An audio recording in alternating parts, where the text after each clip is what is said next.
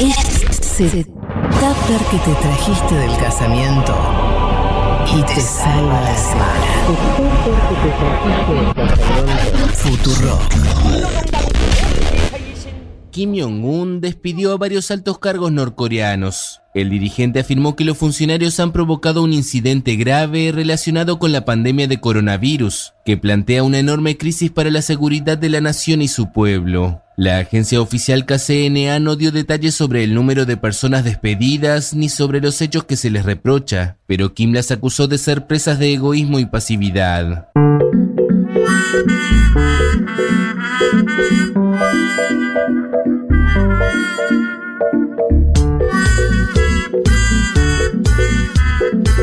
ahí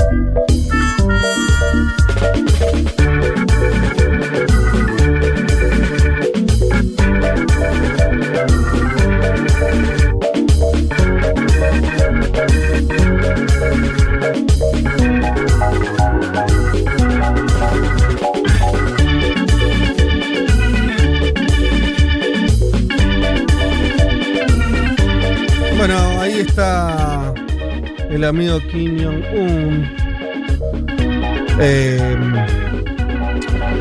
está medio. Algunos están sospechando que, que el coronavirus entró de lleno eh, en, en Corea del Norte, otros no. Algunos están preocupando porque adelgazó el líder norcoreano. Hay una serie de preocupaciones. Siempre Corea del Norte.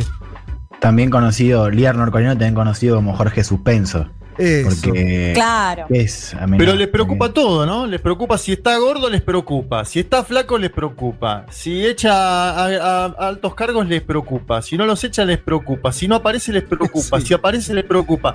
La verdad que, muchachos, aguantemos un poco. No, sabemos para- nada. No sabemos nada de ese Nada. Y no digas nada, no salgas a decir eh, lo de amenaza como un gran peligro. Decime qué pasó, no digas nada. Digo, siguiendo con la lógica norcoreana, Sí. el silencio parece el arma más adecuada. Por eso, silencio. No quiero especular, no digas nada. Pero echó gente. Es algo que pasa en todos los gobiernos, Juan. Claro, pero gente. no, echó gente todo bien, pero está diciendo que hay una por un grave peligro de la seguridad nacional vinculada con la Y son, viste que pandemia. son los, go- lo- a ver, este tipo de gobiernos, eh, siempre hay un grave peligro para este tipo de gobiernos. Sí. En, a nivel discursivo de tono.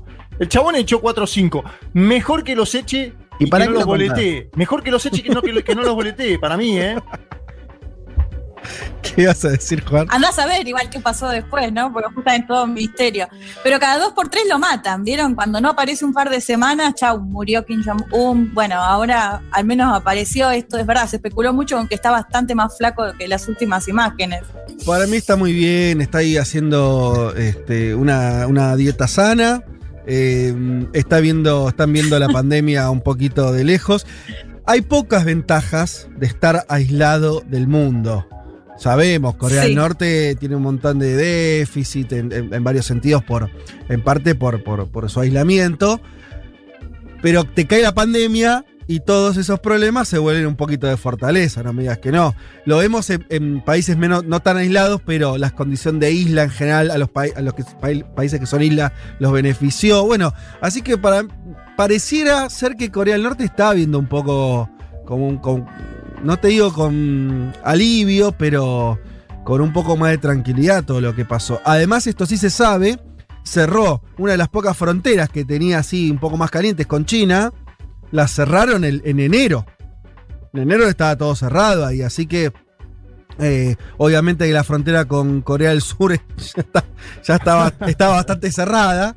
Así que listo. Eh, no les quedaba mucho más, más problemas. Eh, no tenían una- un gran arribo de turistas, sabemos, ¿no? No era, un, no era un problema que tuviera Corea del Norte, el arribo de turistas. No tiene que andar pagando hoteles, ¿eh? Como nos pasa a, a otros, que, te- que si le pagas el hotel a los que están a Miami. Eso en Corea del Norte, ningún problema, los tipos tranquilísimos.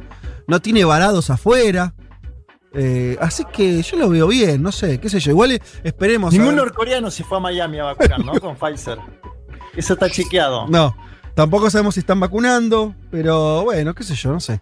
Este, en todo caso, tomo lo que dice Elman, si no se sabe nada, hagamos silencio.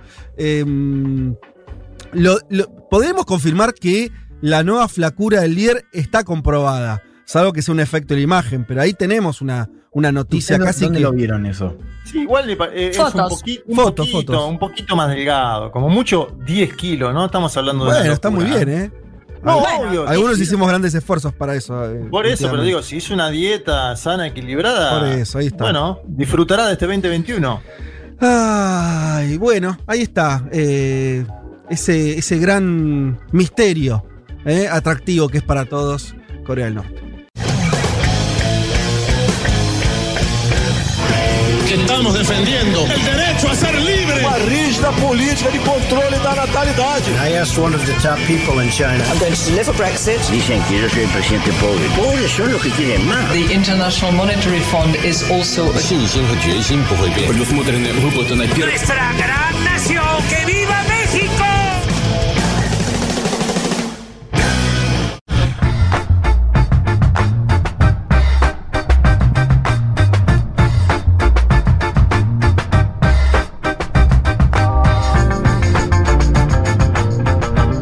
Muy buen domingo para todas y para todos. Domingo 4 de julio del 2021.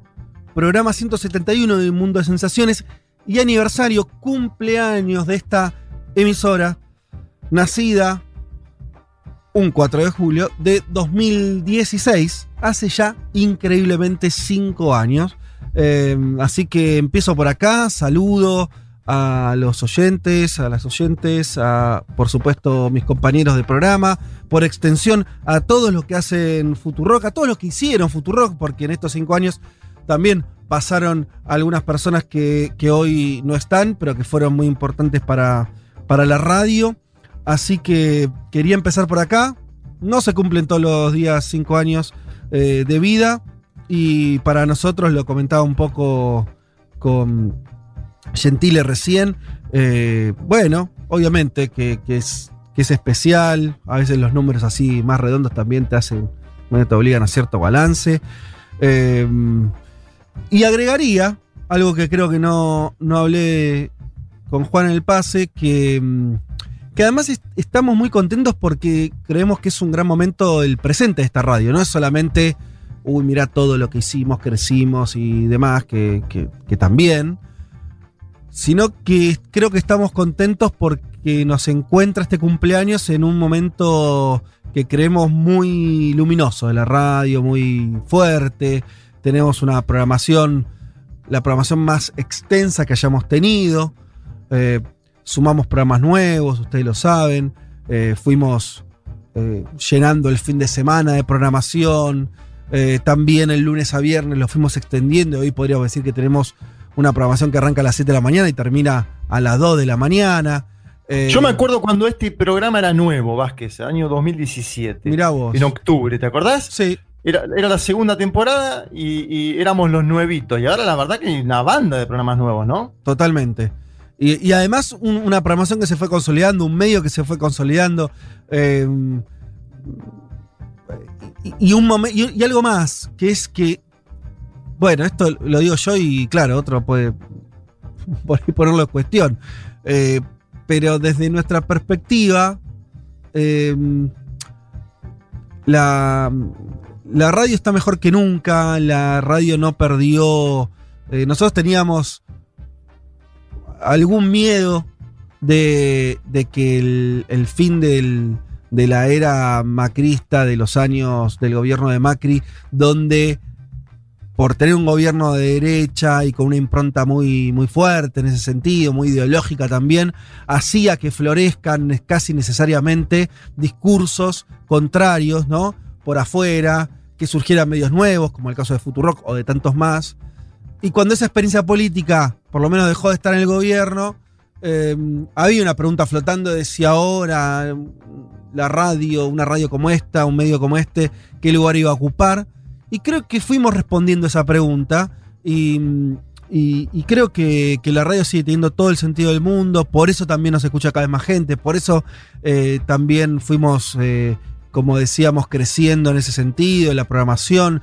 eh, la pandemia no nos detuvo, la pandemia hizo crecer la editorial, por decir algo que, por ahí no decimos todos los días, pero la, pandemia hizo que, un montón más de gente comprara los, libros que, hace Futurock. O sea que fuimos como sorteando las dificultades y los nuevos escenarios.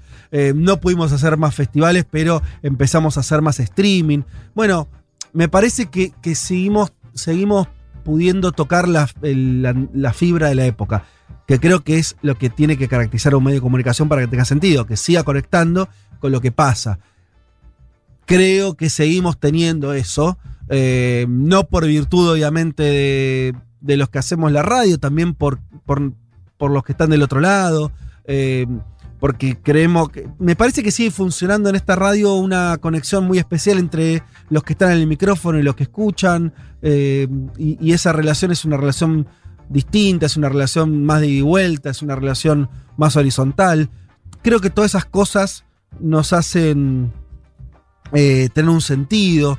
También en la construcción de agenda, ¿no? La radio fue pasando y va pasando y va a seguir pasando por momentos donde, estando por ahí defendiendo siempre las cosas, las mismas cosas, eh, vamos también modificando ahí. Eh, el, ángulo, ¿no? O eh, dónde estamos poniendo el acento. Y eso tratamos siempre, a ese nos saldrá mejor, a ese es peor, pero tratamos de que sea siempre con ustedes, con los que están escuchando.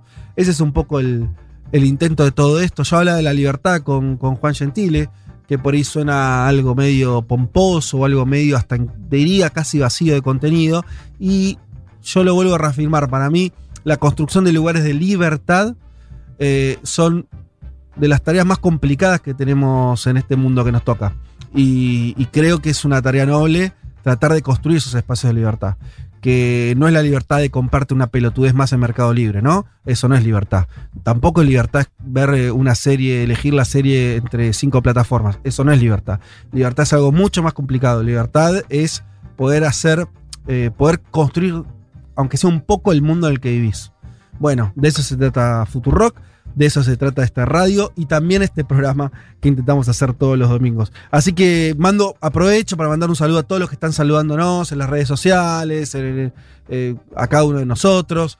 Eh, y, bueno, que este cumpleaños es de todos los que hacemos la radio y también, por supuesto, de todos los que escuchan esta radio, que son parte de la comunidad eh, de Futurock. Así que es como una especie de abrazo entre todos y todavía en situación de pandemia, así que oh, ¿qué más hubiéramos querido nosotros que, que este fin de semana haber tenido un festival enorme, ¿no? Eh, con, ya van a volver, con van bandas sí, tocando. falta poco. Pero bueno, fue así, se, es así y, y, también lo vamos a festejar y los próximos días vamos a estar contándoles algunas cosas que vamos a hacer también a la distancia, pero intentando que, que esa distancia no, no sea frialdad, ¿no? Que, que no sea eh, no comunicación, todo lo contrario. Así que en unos días vamos a estar contándoles lo que vamos a ir haciendo, eh, que va a estar bueno y seguramente les va a gustar participar.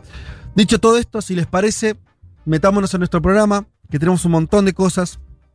Yo le voy a estar contando con cierta extensión eh, algo que ya contamos, pero que voy a querer profundizar bastante, que es este acuerdo que hay por parte de 130 países que lo firmaron eh, promovido por la OCDE, la Organización para la Cooperación y el Desarrollo Económico, que es un impuesto global a las grandes empresas, por ahora del 15%. Voy a estar tratando de hacer un poco la historia de esto y contarle por qué, contarles por qué me parece que es algo bastante trascendental esto que está ocurriendo eh, y veremos hasta dónde son los alcances y, y qué está reflejando también como cambios en otras esferas este impuesto global. Eso por mi parte. También hay que decir eh, que en estos momentos, yo hasta antes de venir a, acá lo estuve viendo un poquito por YouTube, una, una, de las transmisiones de televisión, lo que está ocurriendo en Chile, donde está empezando a sesionar la constituyente. Hoy, este domingo. Ya está 4... suspendida la sesión, Vázquez. No, pará. Me, me, hay, hay una, diciendo, una, no me dejaste sí, festejar nada. No, hay una represión muy, muy grande, la represión del gobierno de Piñera en las afueras. ¿Vos me estás hablando en serio? Sí, está suspendida virtualmente en este mismo momento. Me están enviando información desde Chile. Está suspendida la sesión, la primera, por, eh, por el accionar policial de los carabineros, ¿no? Increíble Eh, lo que que me es- estás es el contando. mismo Porque, perdón, 2000. yo, yo te iba a decir esto, yo les iba a decir esto, que es, las imágenes que teníamos éramos, eran imágenes de una gran felicidad, porque son los constituyentes llegando, recordemos, había muchos también, eh, la, la inmensa mayoría no eran gente que viniera de la política partidaria, entonces hay una cosa muy inaugural, muy, ¿no? Como, eh, y, y se lo notaba en las declaraciones que hacían, Sí. cargado De de, hecho, algunas intenciones, donde yo lo que iba a comentar era, bueno, hoy es un día de festejo en Chile, veremos con el correr de las horas, de los días. ¿Viste el meme no mi ciela? Pues no mi ciela. pues no mi ciela. No, Bueno. yo tengo otro. No me la, Mm. no me la convención constituyente. Bueno, eh, ¿Eh? con esto que estás contando, Juanma, y, y entonces ahora de acá hasta las 3 de la tarde vamos a ir haciendo también un upgrade de lo, de lo que esté pasando, un- un- un, este, vamos a estar, a- ahí estar, eh, tratar de, de llevarle las últimas novedades con este nuevo escenario. Diría que entonces, porque era el otro que iba a comentar, a pesar de esa buena onda, lo que íbamos a traer era ya algunas declaraciones que marcaban que esta convención iba a estar, iba a ser pesada, porque iban a tratar de reformular ciertas cosas muy sistémicas de Chile, ¿no? De su proceso de pri- privatización, de sus procesos de. eh, eh, en cuanto a la educación, a la salud, bueno, iban a estar discutiendo cosas pesadas que en algún momento iba a traer un conflicto. Se ve que eso está, al menos en su forma así Sí, pero, teatralizada, pero no, ya pare- está. no parecía que, en la, que ya en la primera, ¿no? bueno. Porque de hecho, toda esta cuestión muy simbólica, todos estos días subiendo a las redes eh, constituyentes, bueno, estoy viajando desde tal lugar Ujú. para ir a la primera sesión, ¿no? Como que no parecía que al menos se iba a dar esto ya en la primera. Impresionante, la verdad que no era lo que suponía que, que iba a ocurrir. Estaría dando cuenta de un gobierno de Piñera que está ya extraviadísimo, ¿no? Eh, pero bueno, no tengo ningún Sí, dato, vamos solamente lo que me dijiste a- vos. No, vamos a ver cómo sigue, digamos, una suspensión parcial, han salido los constituyentes, yo le estoy enviando las imágenes que me llegan y que me mandan, han salido los constituyentes del lugar donde sesionan, veremos cómo sigue esto en las próximas horas, pero bueno, indudablemente es parte del mismo proceso de movilización que viene del año 2019, ¿no? Nosotros nos habíamos olvidado Totalmente. de una parte, que era la parte de los carabineros y el accionar policial, bueno, acá lo estamos viendo nuevamente. Sí, y yo diría, por eso, no me quiero adelantar a hacer lecturas cuando la información está así tan inicial, pero uno supondría, a priori parecía que Piñera, el gobierno y, y- y en, y en parte la derecha iba a poner un poco las barbas en remojo, en dejar que esto ocurra. Bueno, tal vez esto es un aviso de que no va a ser así. Había declaraciones en ese sentido, ¿eh?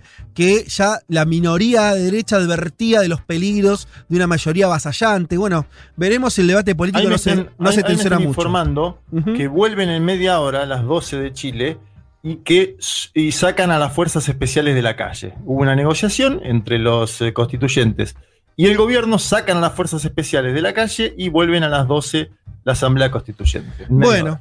Una tensión ahí que, que tal vez vino para quedarse. Em, les, les hablé entonces de las cosas que iba a tratar eh, ahora en un ratito en el, en el panorama. Mm, nos vamos, Juan Elman, vamos a hablar de Canadá. Vamos a hablar, a continuar algo que estuvimos contando de alguna manera en los últimos programas.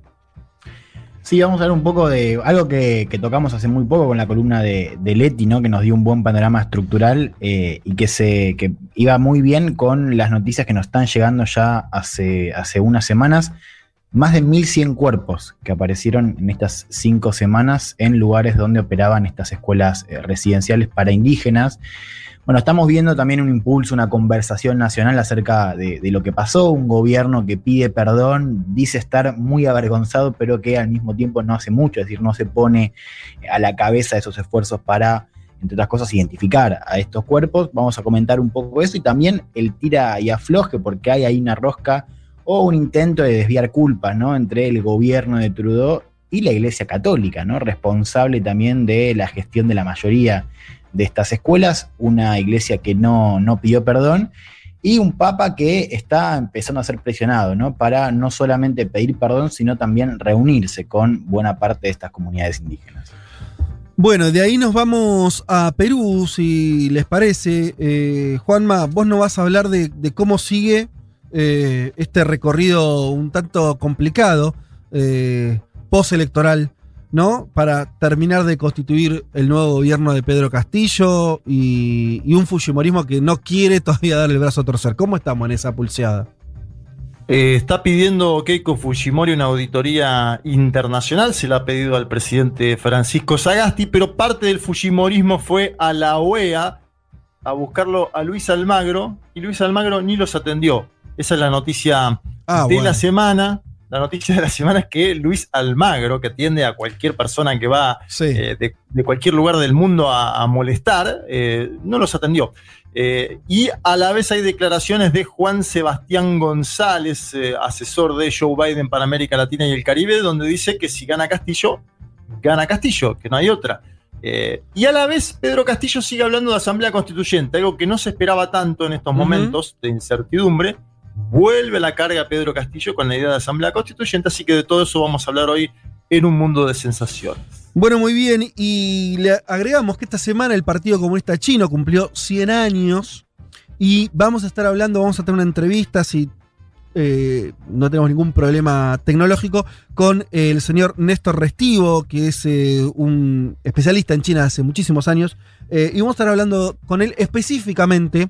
¿Sí? Vamos a tratar de ser lo más específico posible para hablar del Partido Comunista no tanto de China en general, sino de ese partido, de ese organismo, de esa estructura de poder que eh, eh, con esta conmemoración de los 100 años creo que empezó también a mostrarse como... eh, en general se habla de China en términos económicos, la gran fábrica del mundo, el gran mercado, etc. Y poco se habla de eh, este partido que es el final que dirige ese país eh, y de una forma muy, muy categórica, muy plena. Así que vamos a estar hablando con eh, Restivo, quien nos va a estar contando un poco de qué se trata ese partido, cómo funciona, qué días tiene el futuro y demás. Em, Leti, mm, por último nos vamos a, algo que creo que va a ser una gran columna, como nos tenés acostumbrados, pero específicamente por, por el tema también. Vas a estar hablando de el, el IRA, el... Eh, sí, exacto. Vamos a hablar del Irish Republican. Army, más conocido como IRA. Sobre todo contar un poco cuál era el conflicto que estaba detrás de, eh, de la actividad justamente del IRA y viéndolo desde ahora, de- sí, desde la actualidad, digamos, qué pasó con el Brexit, qué puede pasar con el Brexit, eh, porque justamente se hablaba mucho o se volvió a hablar de esos años de violencia después de la pacificación en los 90, eh, que ahí también seguro me va a ayudar mucho Juan Elman, porque de hecho ha hecho columnas con algunos de los temas que vamos a conversar hoy, así que bueno, la idea es contar un poco qué fue el IRA, Bien. qué era lo que reclamaba y de qué manera puede llegar a influir en, en el Brexit en la actualidad. Bueno, planteado el menú, ¿eh? Tenemos un programón para el día de hoy y les vuelvo a decir, vamos a estar actualizando todo lo que podamos, lo que está ocurriendo en estos momentos en las calles, eh, en Chile, en las calles en Santiago y referido por supuesto a la instalación de eh, la Asamblea Constituyente. Antes de meternos en todos estos temas, vamos a escuchar un poco de música, escuchemos a Lauryn Hill, si le parece, haciendo Every Ghetto, Every City. I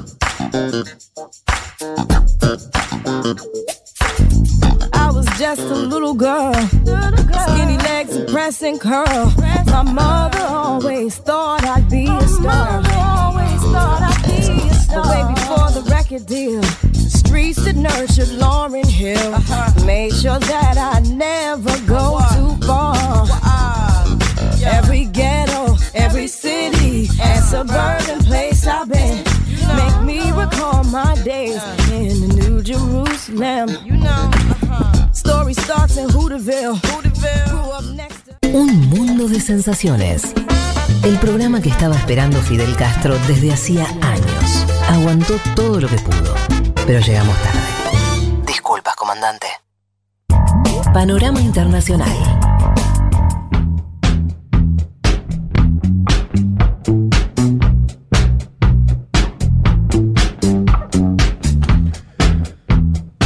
Aquí estamos para empezar a desarrollar los temas de este programa, mientras les decimos que estamos siguiendo lo que está ocurriendo en Chile. Estoy viendo uno de los, de los canales en vivo, se ven ahí algunas tanquetas. eh, ¿Qué cosa las persistencias nacionales, no? Porque Chile, los mismos chilenos dicen que, esta convención eh, un poco es el, final de su proceso democrático, ¿no? Eh, Quiere decir, el final de su transición a la democracia. Eh, para algunos hubo varias en Chile, ¿no? Eh, obviamente la primera fue cuando Pinochet dejó de estar él mismo como presidente del país, allá por el 90. Después vinieron gobiernos muy moderados. Algunos hablaban incluso que se había consolidado la democracia cuando la centroizquierda y la derecha se empezaron a alternar el poder. Pero, claro, ahí seguía la constitución pinochetista vigente y entonces, eh, con bastante razón, se, se, empezó a decir que eh, todas la, las protestas en Chile que terminaron en, este, en esta convención eran el verdad, la verdadera transición a la democracia y vemos de, de qué manera también esa resistencia por parte de, de una derecha que en Chile es, eh, fue muy brutal y con mucho poder, ¿no? Está acostumbrada a gobernar en un sentido integral de la palabra, económicamente, políticamente. Bueno, pareciera que, que hay algo ahí que se mantiene, ¿no? Un músculo que se resiste. Recordemos Sí, por, ahí, que. por ahí contamos nosotros, Fede, la historia muy linealmente también. Hago ahí, ahí hago autocrítica de A cada ver. uno. Como, como- No, digo, nosotros contamos cómo el proceso constituyente se fue armando, cómo estas fuerzas fueron electas. El otro lado sigue jugando, muchachos. Eso es lo que también, estoy ¿eh? diciendo, claro, Claro, total. Esto es, po- esto es política, eh, así como nos sorprendíamos o de, de que hace dos años le sacaban a los manifestantes eh, porque le, tiraban a los ojos ¿no? y perdían la visión y decíamos qué brutal el Estado policial chileno. Bueno, ahora estamos viendo imágenes lastimosamente similares. Sí. Es decir, lo nuevo que no termina de nacer y lo viejo que no termina de morir, decía Gramsci. Bueno, ahí estás, muchachos. Es esa. Em, totalmente. Eh, y. eh, sí, y además eh, me parece muy fuerte esto que está pasando. Veremos después las consecuencias y de, este incidente, si se retoma ahora en unos minutos la, la- la sesión, si todo se normaliza, si queda como un pequeño incidente o. pero la verdad, en estas cosas es como la, cuando asume un gobierno y todavía más, ¿no? Inaugurar una, un órgano, un, un- espacio constituyente que va a escribir una nueva constitución, además de los efectos concretos y reales que eso va a tener en los años que vengan, hay una situación simbólica que es muy fuerte. Manchar esa, esa cuestión simbólica con una represión no es una pavada. ¿Se entiende lo que estoy diciendo? Lo, simbólico en estas cosas tiene su propio peso. Cada vez que asume un gobierno, no por nada, se hace toda una parafernalia, que el presidente va en el auto, la presidenta, ¿no? Hasta, hasta el Congreso. eh,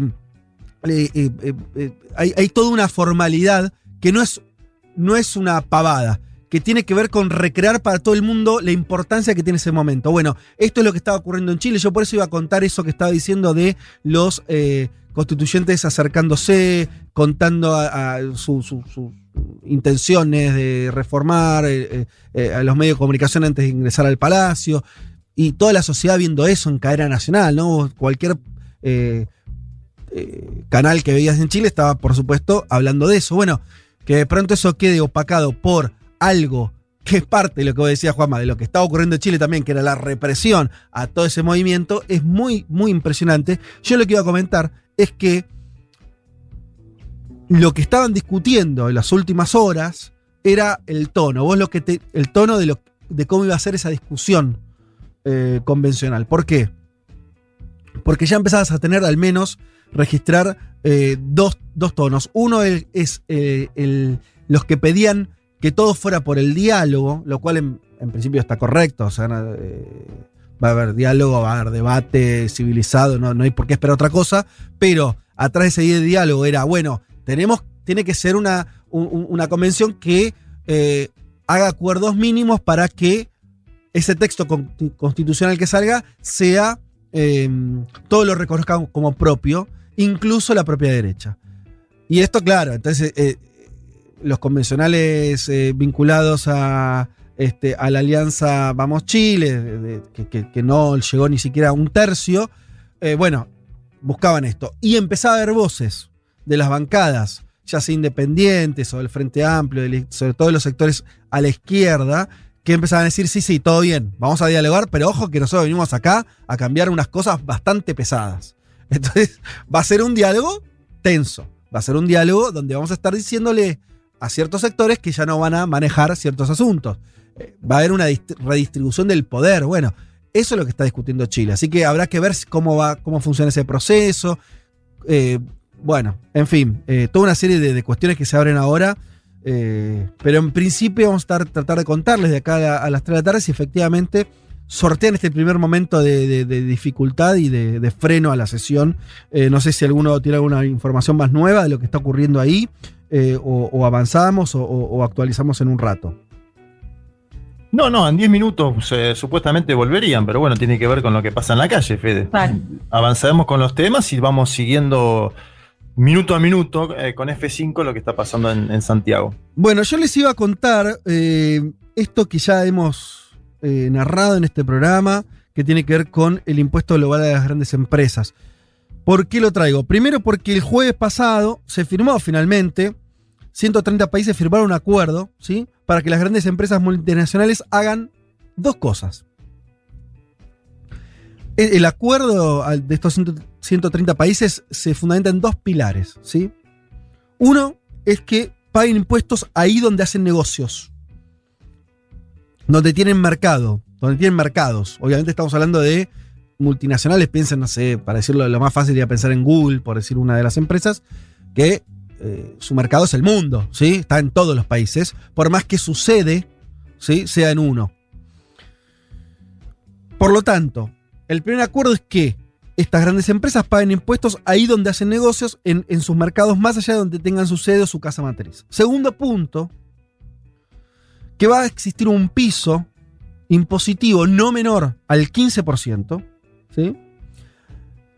aunque esto todavía está en, en debate. O sea, la propuesta de mínima sería esto. Hay países, Argentina de hecho es uno de esos países, pero hay muchos más, y países más importantes también que Argentina, que piden que ese piso sea un poco mayor. Algunos hablan del 20, otros del 25%. O sea, que el mínimo im- imponible para las empresas, el, mínimo impositivo que, que todo el mundo al final tendría que regir para estas grandes corporaciones, sea al menos el 15%. Algunos, de hecho, el propio Biden tiene una primera propuesta un poco más alta. Veremos si en estas negociaciones Estados Unidos sube la vara o no. O la mantiene en el 15%. Pero ese sería el segundo punto. ¿sí? Es un, un acuerdo simple, claro, en principio, de estas dos cuestiones. ¿Dónde se hizo este acuerdo? Se hizo en el seno de la OCTE, ¿sí? la Organización para la Cooperación y el Desarrollo Económico. El próximo octubre de este año va a haber una reunión del G20, donde se va a avanzar en detalles de este acuerdo, que hay muchos todavía, hay muchas cosas por resolver, de, estas de estos dos grandes pilares que yo le decía. La expectativa es que durante el 2022, o sea, durante el año que viene, se terminen de delinear estos acuerdos y entre en vigencia en términos fiscales, o sea, empieza a recaudar este impuesto en el 2023. No es algo como nos tienen acostumbrados los acuerdos internacionales a 20 años, a 10, la meta del milenio, que se acabe la pobreza no sé cuándo, que las emisiones de carbono en el 2050. No, no, no. Esto es algo de ejecución rápida, ¿sí? Se acuerda en lo que resta del 21 y el 22, y si este acuerdo prospera, en el 2023 será efectivo y los estados nacionales empezarán a cobrar impuestos que no cobraban. ¿sí? Em, los que primero van a estar dentro de este esquema van a ser empresas que facturan más de 20 mil millones de dólares anuales. Estamos hablando de grandes empresas. ¿sí? Eh, son relativamente pocas en el mundo las empresas y las corporaciones que tienen esta magnitud, pero las hay, y muchas.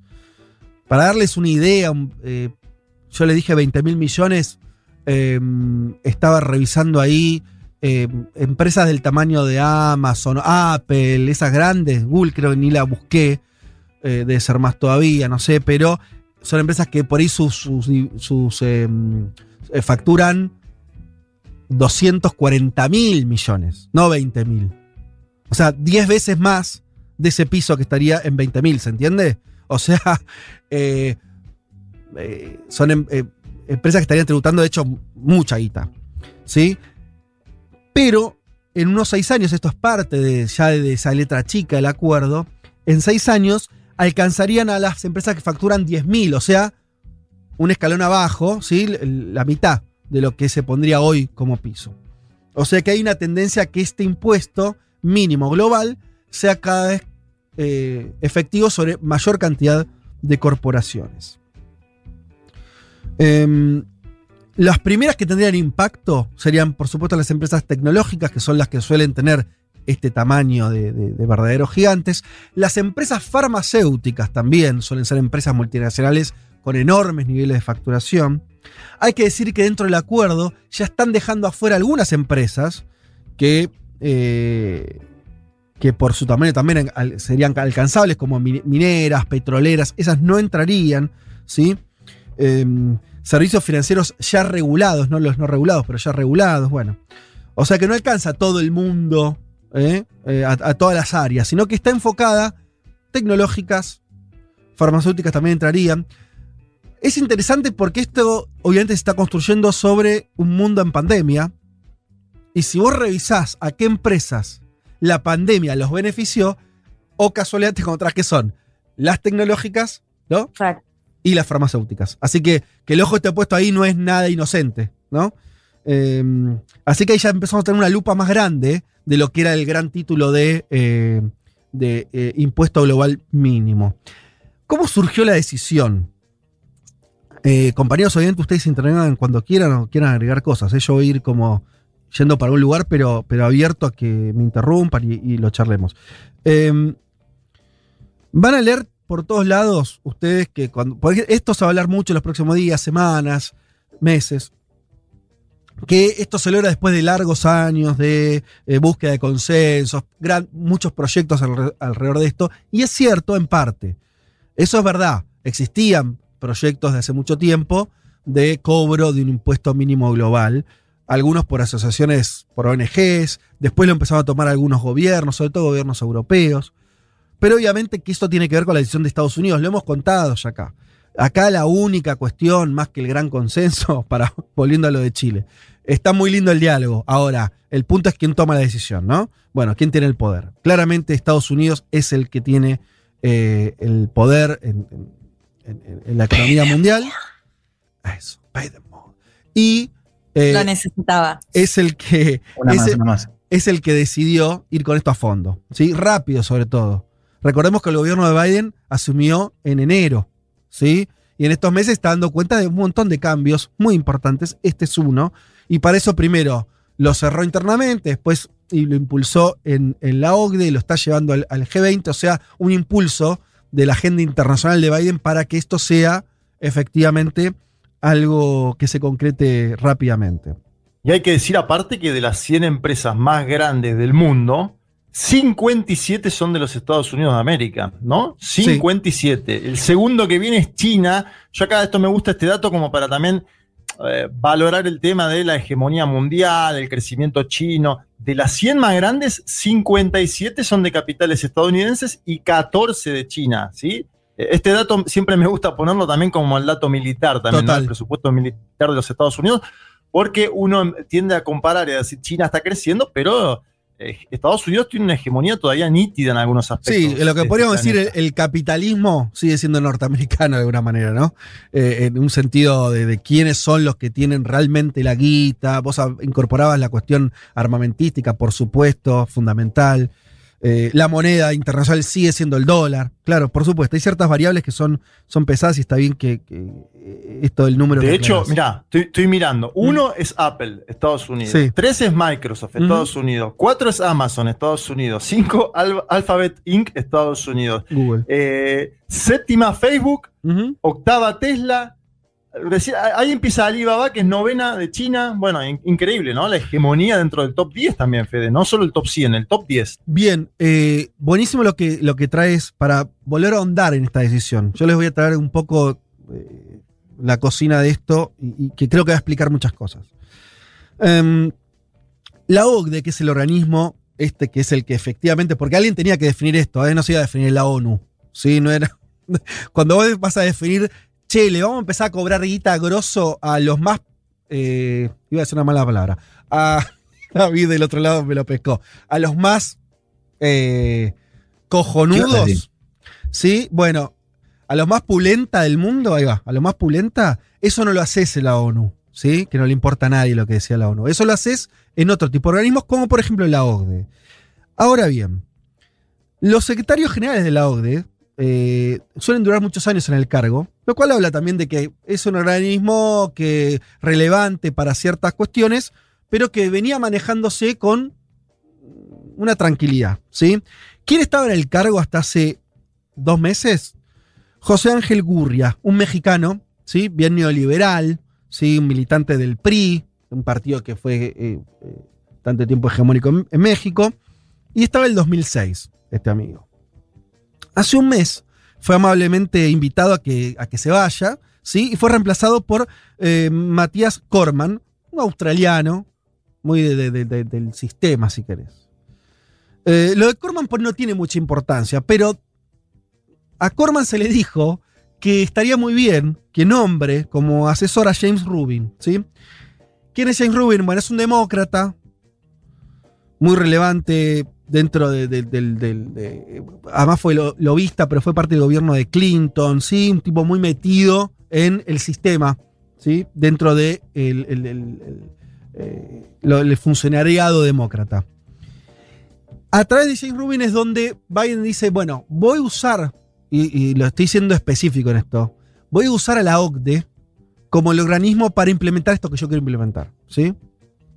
Entonces, cambia el secretario general, saca al mexicano, pone a este australiano, dentro del equipo del australiano pone a alguien del- de su riñón, como es este James Rubin, y a partir de eso ya enfila la cuestión. ¿Por qué me quedo tanto en la OCDE? ¿Por qué explico esto? Porque además la OCDE tiene su historia. La OCDE fue el organismo, en realidad el antecesor de la OCDE, pero bueno, no importa, que es el que instrumentó el Plan Marshall. O sea, es el mismo organismo que, después de la Segunda Guerra, fue utilizado y creado por Estados Unidos para decir, voy a poner una cantidad impresionante de recursos en Europa para desarrollarla, para contener el comunismo y para generar los 30 años gloriosos del capitalismo eh, mundial. Ni más ni menos. ¿Sí? Entonces, Biden hoy, 60 años después, hace lo mismo. ¿Sí? Y acá se empieza a ver lo que, al menos esta es mi lectura, lo estructural de lo que estamos viendo. ¿eh? Lo estructural. Em, recordemos, el plan Marshall en Europa, lo decía rápido, lo digo un poco más, este, con más sustancia, ¿sí? Fue un ducto enorme de recursos de un Estados Unidos que salió recontrapotente en la Segunda Guerra, superavitario, con la economía volando, con desarrollo tecnológico, con la bomba atómica, con 80 millones de cosas, a una Europa que había pasado por el nazismo, la guerra en su territorio, millones de muertos, destrucción económica, y dijo, no, bueno, freno. Vamos a poner una cantidad de recursos acá para desarrollar esta región, para terminar con la guerra y para construir el capitalismo del siglo XX, no solamente en Estados Unidos, sino también en Europa Occidental, ¿no? De ahí viene el, el desarrollo de vuelta de Alemania, de Reino Unido, de Francia, de Italia, las industrias, ¿sí? Y en una situación donde tenía además que contener a una Unión Soviética que también había salido victoriosa de, ese, de esa eh, contienda. De hecho, es la traducción económica de lo que después va a ser en términos políticos la famosa Guerra Fría. Pero bueno, la Guerra Fría se sustentó sobre un capitalismo muy vigoroso, que se construye en esos momentos y construye de esa manera, no de otra. ¿Por qué digo esto? Porque la normativa de cobrarle impuestos a estas empresas de una manera muy fuerte, se calcula que em- estas empresas de este tamaño van a tener que aportar entre el 20 y el 30% de su facturación, ¿sí? De sus ganancias, perdón, para el pago de estos impuestos. Estos impuestos van, no te digo que van a cambiar la cara del mundo, pero van a empezar a tener un efecto muy fuerte en algunas economías por varias razones. Primero porque incluso hay efecto va a tener países como Argentina, ¿eh? Eh, si estas empresas empiezan a tener que tributar en sus mercados, hay cálculos, incluso los más, más pesimistas, hablan de una elevación rele- relevante eh, eh, en- en el cobro de impuestos por parte de los estados nacionales. Por supuesto que los que más van a ganar son los que acabo de decir. No solo el propio Estados Unidos, sino también los países europeos, las economías fuertes. Pero esto también va a tener un efecto sobre las economías medianas, incluso las chicas. Los únicos que están diciendo esto no me conviene claramente es, son los famosos paraísos eh, fiscales, son las guaridas fiscales, eh, son también eh, Irlanda también ent- entra dentro de esta lista porque, por ejemplo, el, el juego de Irlanda en los últimos años fue poner impuestos muy bajos para que se radiquen ahí las sedes, las casas matrices de empresas de gran tamaño, muchas de ellas tecnológicas. Y este, entonces para Irlanda estaba muy bien porque a pesar de cobrarle muy poquito impuesto, tenían, atraían inversiones, pero bueno, el mundo dejaba de cobrar una cantidad de impuestos impresionante. Todo esto, si esto termina bien, si esto termina con esta contundencia que parece tener ahora, va a dificultar mucho, muchísimo estas situaciones, porque va a haber un piso, ¿sí? Que todos van a tener que cobrar, incluso Irlanda. Uruguay es un país que está en contra de esto, también lo tenemos mucho más cerca, porque sabemos, Uruguay también es un poco un, un semi Da, da algunas fiscal. facilidades, digamos. Sí, digamos, es un paraíso fiscal. ¿sí? Eh, y esto también se le va a complicar. De hecho, si vos lees los diarios en Uruguay, están preocupados los uruguayos con esto. Pero no es el caso de la mayoría de los países. Eh, entonces hay acá toda una, una estrategia. Yo no- hubiera querido tener algunos minutos más para contarles, pero tal vez eh, no lo podamos hacer. Lo dejaré para más adelante. Pero me parece que eh, esto que estamos viendo es una respuesta muy potente por parte de Biden, de la nueva, del nuevo gobierno de Estados Unidos. Hablaba Juanma de, la, de, China, también del ascenso chino, también algo de que, venía pasando, eh, lo habíamos contado acá, Juan, eh, Juan Elman, vos lo contaste más de una, más de una vez, que es países de Europa empezando a cobrar impuestos a las empresas tecnológicas, impuestos ad hoc, ¿no? Justamente porque no estaban pudiendo tributarlas, ¿sí? No estaban pudiendo agarrarlas. Bueno, esto también es una forma como de salir de esa situación y eh, generar un impuesto global que haga que, eh, que todo ya de por sí, ¿sí? Las empresas tengan que tributar allá donde generan eh, ingresos. O sea que es un cambio bastante grueso. Y termino con algo. Me parece que esto está. La pregunta es: ¿por qué hace esto Biden? Bueno, porque me parece que empieza a haber una lectura de parte del Partido Demócrata, y no solo, que es que los estados, y esto tiene que ver para mí mucho con la pandemia, los estados tienen que tener más poder. Esto no es necesariamente porque son progres, sino porque yo nombraba a China y su partido comunista. Vos tenés a China ascendiendo económicamente y una China que asciende con un control político muy claro. Las empresas multinacionales, las empresas, las grandes empresas chinas de las que vos hablabas, eh, Juanma, que son parte de ese primer eh, listón de 100 grandes empresas, están controladas por el Partido Comunista. Serán empresas privadas chinas, pero están a tiro de gracia de lo que decía el Partido Comunista. Y no es lo que venía pasando en el caso de las grandes empresas, de Amazon, de Google, respecto a su gobierno norteamericano.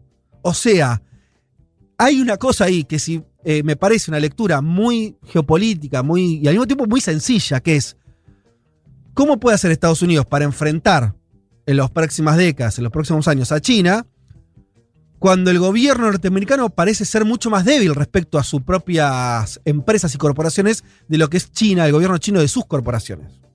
¿Se entiende lo que estoy diciendo? O sea, me parece que eso, no sé si está muy dicho, pero es recontra claro. Que hay un problema Sí, de poder. Jack, Jack Ma, Jack Ma, por ejemplo, está afiliado compulsivamente. No creo que él haya querido, pero está afiliado al Partido Comunista Chino, Jack Ma.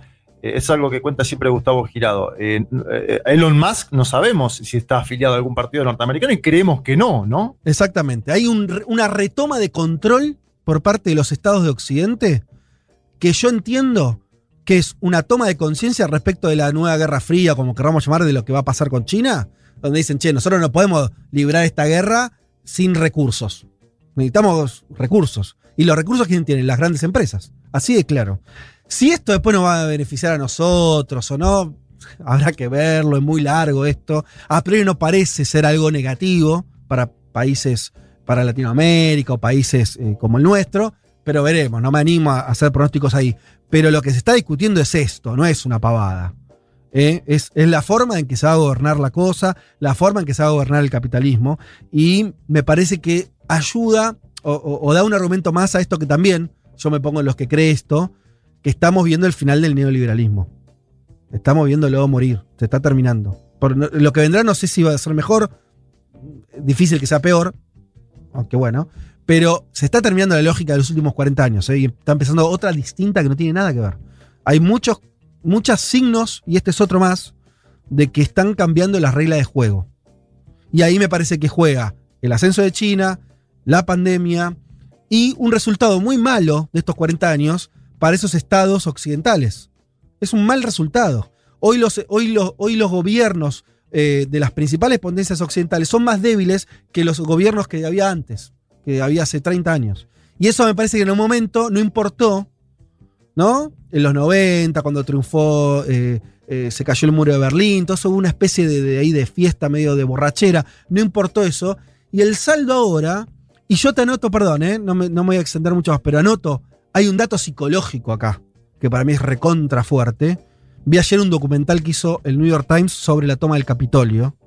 Lo que pasó con la toma del Capitolio para las cabezas de la élite norteamericana no fue una pavada.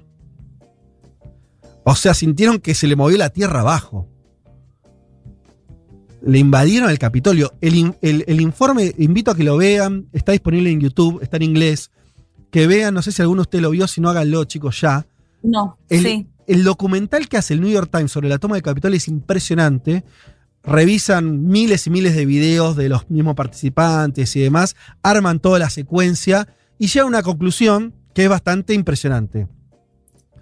Que Trump dirigió la movida, mm. en términos discursivos al menos, y que lejos de ser una turba iracunda de trampistas chiflados, de, de los, del flaco con el, con el corno ese y demás, había no menos de tres o cuatro organizaciones paramilitares de ultraderecha que coordinaron el ataque, que se dieron órdenes entre sí, que, que, que, encontraron la manera de entrar por creo que seis u ocho lugares distintos al edificio, eh, que frenaron y aceleraron la arremetida, ¿sí? O sea, y no estamos hablando, con el mayor de los respetos, de Guatemala, estamos hablando de Estados Unidos.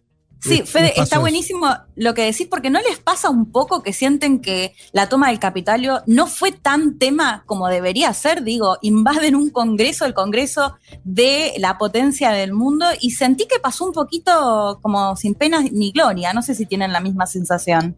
Bueno, yo te, lo que te estoy contando es un poco que me parece que no. O sea, a, a, por ahí por, su, por, eh, por arriba parece esto que vos decís, pero cuando ves cuando tratás de entender por qué Biden es un gobierno que parecía que iba a ser un gobierno más, un gobierno tibión, y vos ves que es un gobierno que está yendo, está poniendo quinta. Sí. Alguna de las explicaciones de por qué está haciendo eso, para mí están también ahí. O sea, en parte consecuencia de lo que pasó en enero. Sí. Sí. Me parece que hay una lectura de que llegaron a un punto, ¿no? Como Sí. tocar un fondo. ¿Sí? Claro. y que si, y que seguían con ese laissez-faire y me parece que se les podía complicar todo el esquema de poder, en alguna, de alguna medida. Eh, no porque el poder lo vaya a tomar el tipo con cuernos, ¿entiende? Sino por la imagen de destrucción de poder real de Estados Unidos. No se Sí. pueden dar ese lujo. O sea, o por lo menos no puedes hacer eso y decir en serio que vas a pelearle la hegemonía china. O sea, o una o la otra. Entonces, eh, claro, si no pudiste con, con, con, con, eh, una situación de. eh, al al final solamente lo que había pasado es que cambiaban un- una administración por otra, ¿no? Y de pronto parecía que había una revolución ahí. Bueno, entonces me parece que sí, que, que están tomando nota, o yo veo síntomas de que sí tomaron nota de que lo del Capitolio fue algo muy, muy heavy. Che, estamos cortos de tiempo, no quiero este, quedarme con esto, pero me, parece, me parecía que el tema daba como para, para un desarrollo así un poquito más largo. Eh, hay muchas más noticias en el, en el mundo, pero hasta acá llegamos. Ya volvemos. Europa es el continente con más monarquías vigentes en pleno siglo XXI. En total, 12 países tienen hoy ese sistema de gobierno. Por el contrario, en África, solo tres países tienen a un rey como jefe de Estado. Ah, delicias del primer mundo. De sensaciones. Un mundo de sensaciones. Contamos lo que pasa afuera, por lo menos mientras existan los casquetes polares. Después vemos.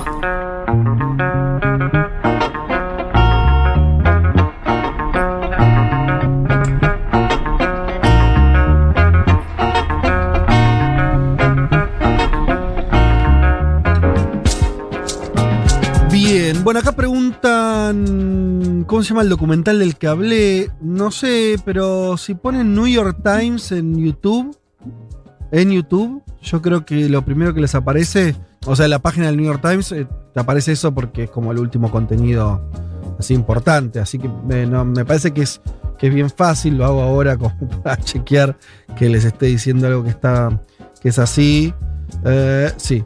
De, de hecho, es, son 40 minutos, es lo primero que te aparece en la página del New York Times en, en YouTube. Se llama How Trump Supporters Took the US Capitol. Bien.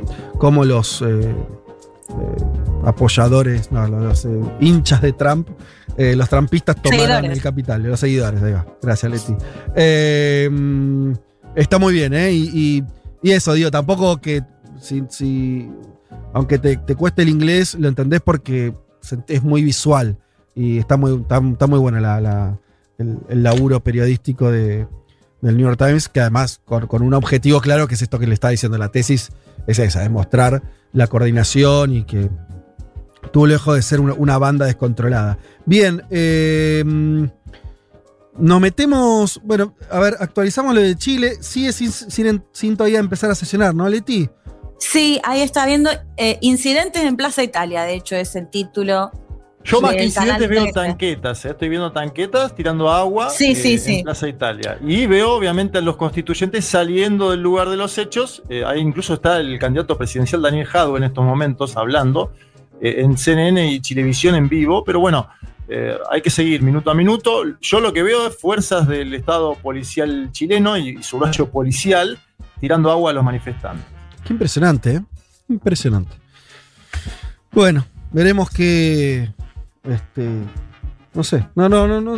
Me, me- me parece. Me parece muy impresionante. Cuando digo impresionante es. No me esperaba esto. No sé ustedes, pero. no, No, me esperaba esto. ¿eh? comen- comentario, Fede, pero lo que hemos remarcado otras veces, ¿no? Carabineros era una fuerza que contaba con bastante apoyo entre los chilenos y chilenas, y si hay algo que pasó con las manifestaciones fue justamente que fueron carabineros quienes quedaron en el ojo, digamos, bajo en, en la mirada, ¿no? Que sean ahora también carabineros quienes generan esta situación afuera del Congreso, la verdad es que es lamentable. Sí. Eh, bueno. Eh, en unos minutos volvemos a actualizar porque probablemente sigan pasando cosas, así que le- les iremos contando. Vamos con Juan Elman. ¿Estás ahí, Juan? Claro que sí. Bueno, muy bien. Eh, vámonos al Canadá. Eh, ¿Cómo querés enmarcar eh, lo, lo que nos vas a contar y las novedades respecto de algo, de una historia larga que tuvo novedades esta semana? Sí, a ver, eh, una historia que, que comentó muy bien Leti Martínez, creo que hace dos semanas, ¿no? Lo que habían sido Sí. estas escuelas residenciales, que ahora vamos a comentar un poco y también te pido acá, te comprometo al aire otra vez, Leti, para Dale. Yo ya te comprometí para mi columna hoy Listo, también. está bien, hoy estamos sincronizados. Compartida. A ver, sé, digo, todas las semanas, eh, al menos desde hace, sí, poquito más de un mes, aparecen noticias vinculadas a este pasado. La última fue el miércoles cuando se encontraron 182 tumbas sin identificar en la localidad de Cranbrook, en la Columbia Británica, en lo que era el terreno donde funcionaba una escuela residencial para indígenas, San Eugene's eh, Mission, lo digo por, porque digo, claramente es una referencia, digo, fue una, una de las escuelas administradas por la Iglesia Católica. Y es, él decía, el tercer descubrimiento. Si querés, recapitulemos un poco para ver cuáles fueron esas tres noticias que digo, son el marco de, esta columna. La primera ya le había comentado Leti, a finales de mayo se encontraron los eh, 215 restos de 215 niños indígenas en donde funcionaba el internado de Kamloops, que fue la más grande de las escuelas residenciales, estas escuelas donde bueno, los niños indígenas eran arrancados de sus familias para básicamente borrarles su identidad e integrarlos a la sociedad occidental, ¿no? Hay un poco parecida esa, esa frase que para mí sintetiza mucho, que era que, que se decía en ese momento, ¿no? Que era eh, kill the Indian to save the child, o save the children, digamos, matar al indio para salvar a los niños, ¿no?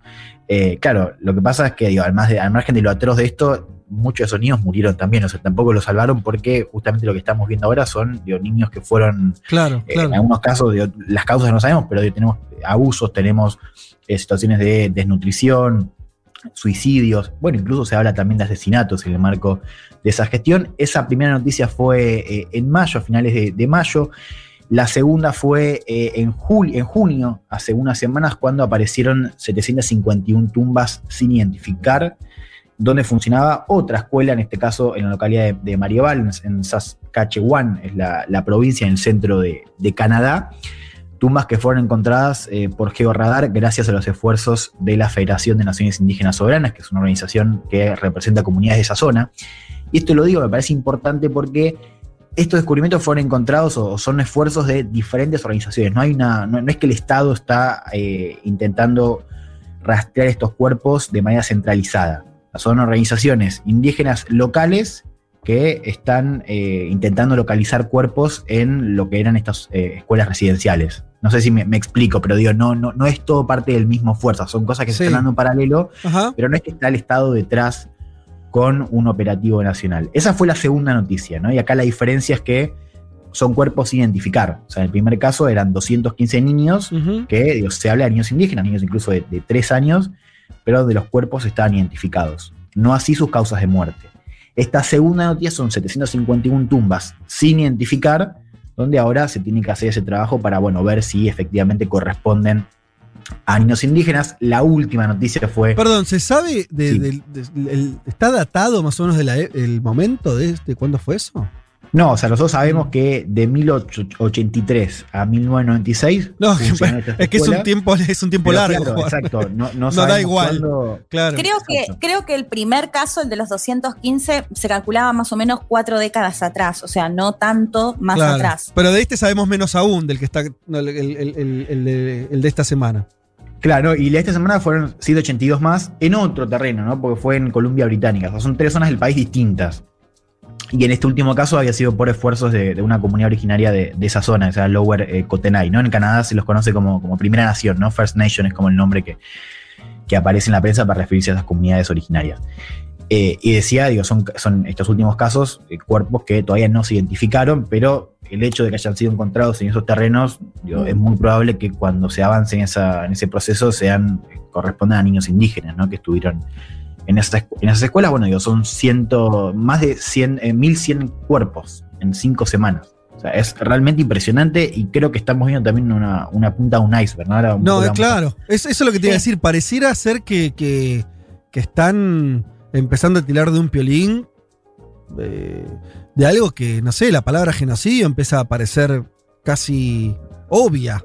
O sea, Bueno, no, porque eh, además vos- vos me- vos te rescato esto que me dijiste, de zonas distintas del país, probablemente de distintas épocas, todas de magnitudes impresionantes. No estamos hablando de dos, tres, cinco, estamos hablando de cientos en cada vez, cada vez, ¿no? Claro, total. Bueno, es, es efectivamente así. Y la palabra genocidio digo, no es una palabra menor, creo que lo había mencionado Leti. Genocidio cultural es cómo se catalogó todo lo que pasó en esas escuelas según esta Comisión de la Verdad y la Reconciliación en 2015. ¿no? O sea, la cuestión del genocidio cultural es algo que hoy se está comentando en, en los medios de Canadá y es una conversión que ha vuelto.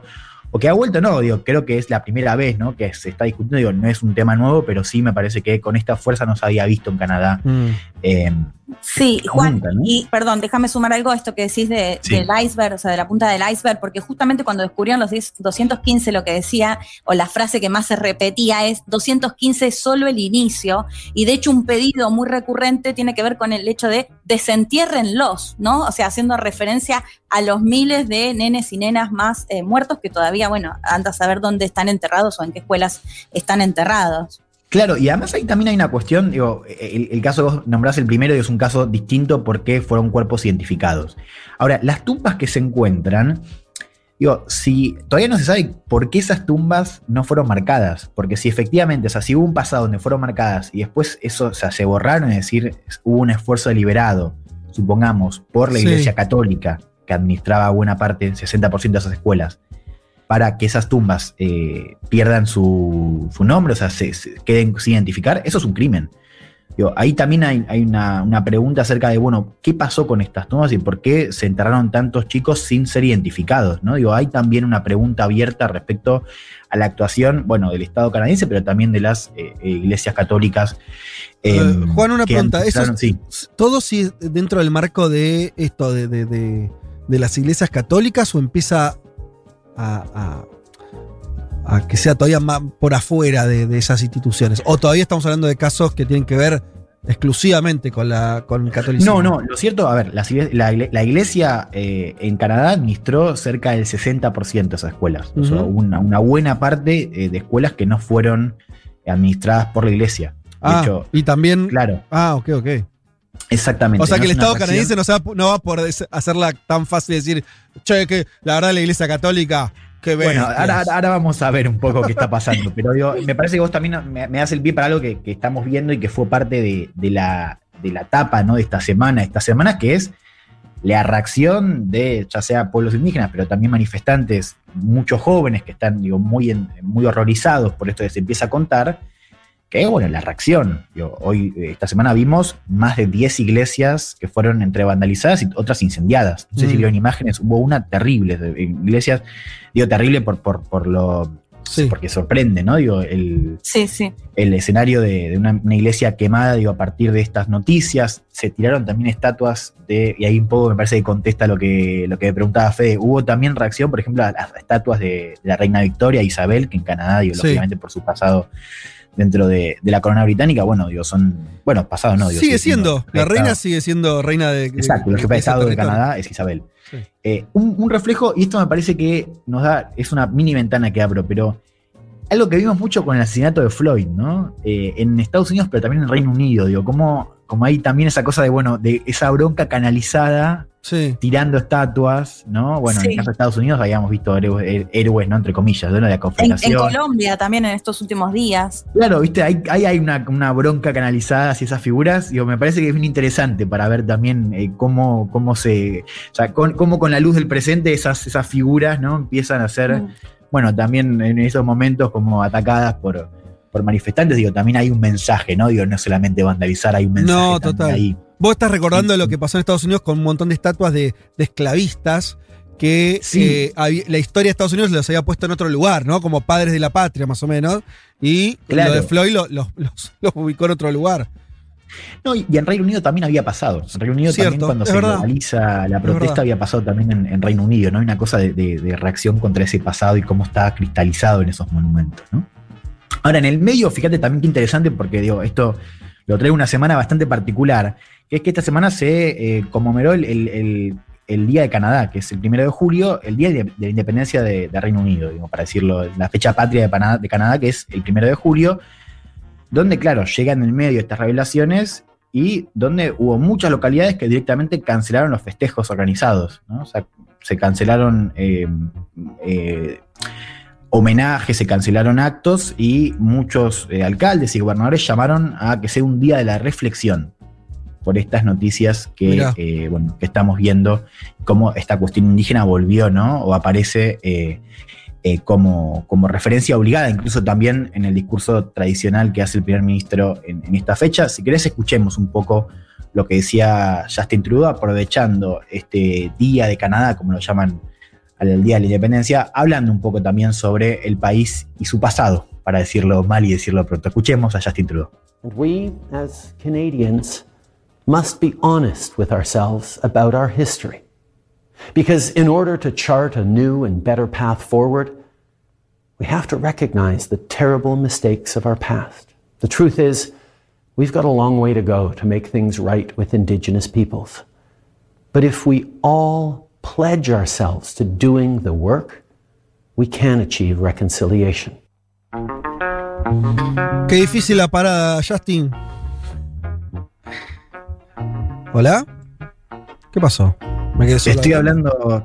¿Qué, tipo, eh? ¿Ya cuánto vamos? Yo estaba, estaba hablando con. ¿Estabas muteado? Qué Estaba muteado. Me es la primera vez que me pasa. También que hay que reconocerlo. Digo, Es muy tiempo, la primera vez que 2020 me estar muteado. Muy Total. 2020. Sí, sí, sí. A ver, lo voy a traducir a, a Trudeau que escuchar un tono, Sí. viste. Bueno, muy, muy a tono con su figura, ¿no? Sí, También un poco sí. lo que muestra Trudeau dice: Nosotros, como canadienses, debemos ser honestos con nosotros mismos acerca de nuestra historia. Porque para trazar un nuevo y mejor camino, tenemos que reconocer los terribles errores de nuestro pasado. La verdad es que tenemos un largo camino para recorrer para arreglar las cosas con los pueblos indígenas, Mm. pero si todos nos comprometemos a hacer el trabajo, podemos alcanzar la reconciliación, decía Bien. El primer ministro, claro, un primer ministro y un gobierno que pide disculpas, reconoce y habla ¿no? sobre lo atroz del pasado, también con un punto de como ese- esa culpa blanca, ¿no? Como le dicen ahí en los memes que están circulando mucho en Estados Unidos y en Canadá, ¿no? Esa, el- la culpa de, la- de los blancos, pero que ha hecho poco también, o, o que se le reclama que haga más, para Claro, decirlo claro. mejor, según Sí, estos reclamos de. Pareciera que pedir disculpas cuando estás encontrando fosas comunes y decir errores. No parece No, y más si, si no está el Estado detrás de todos estos Exacto, descubrimientos, exacto. me parece. Claro, por, por eso yo decía el dato de que estos, eh, estos eh, operativos se dieron sin un, un operativo nacional centralizado detrás, ¿no? Son esfuerzos claro. de comunidad. Digo, no es que el Estado se opone a eso, pero Sí. ciertamente no estamos viendo un, un operativo centralizado para, bueno, que sean más tumbas las que se encuentran, al menos por ahora. A ver, yo les decía a esta comisión eh, por la verdad y la reconciliación que en 2015 había catalogado lo ocurrido como un genocidio cultural, digo, lo ocurrido en estas escuelas.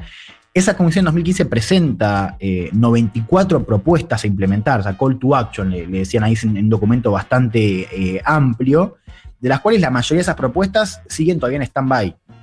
O sea, están procesando o algunas ni siquiera han sido arrancadas de esas propuestas que el gobierno recibió en 2015, ¿no? Propuestas para justamente no solamente alcanzar esa reconciliación, sino también poder mejorar lo que es la situación de discriminación eh, estructural que todavía siguen sufriendo los pueblos indígenas hoy en Canadá. Digo. Por eso no es únicamente una cuestión del pasado.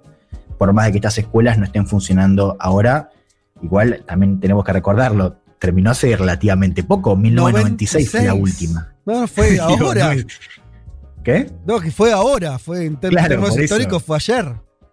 Fue ayer. Eh, sí, me gusta. Me gusta que, que- que convengamos que 96 es poco tiempo. Me, Sí, me sí. parece, me parece bien. Me hace, me hace bien en este, en este mes tan particular. No, a ver, un poco lo decía Leti, ¿no? También hay un reclamo de que el Estado se ponga al frente de esa búsqueda, ¿no? Que haga más por encontrar estas tumbas, que claro, digo, nosotros sabemos que esto es la punta del iceberg. digo. Si efectivamente el gobierno, digo, hay un esfuerzo centralizado, nacional, con más recursos para encontrar más tumbas, pero también identificar los cuerpos y quizás también identificar las causas de muerte que todavía no se saben, bueno, ahí efectivamente estaríamos en pie de un, escenario, un, cuadro más claro y mucho más grande también, ¿no? En términos de, dimensión.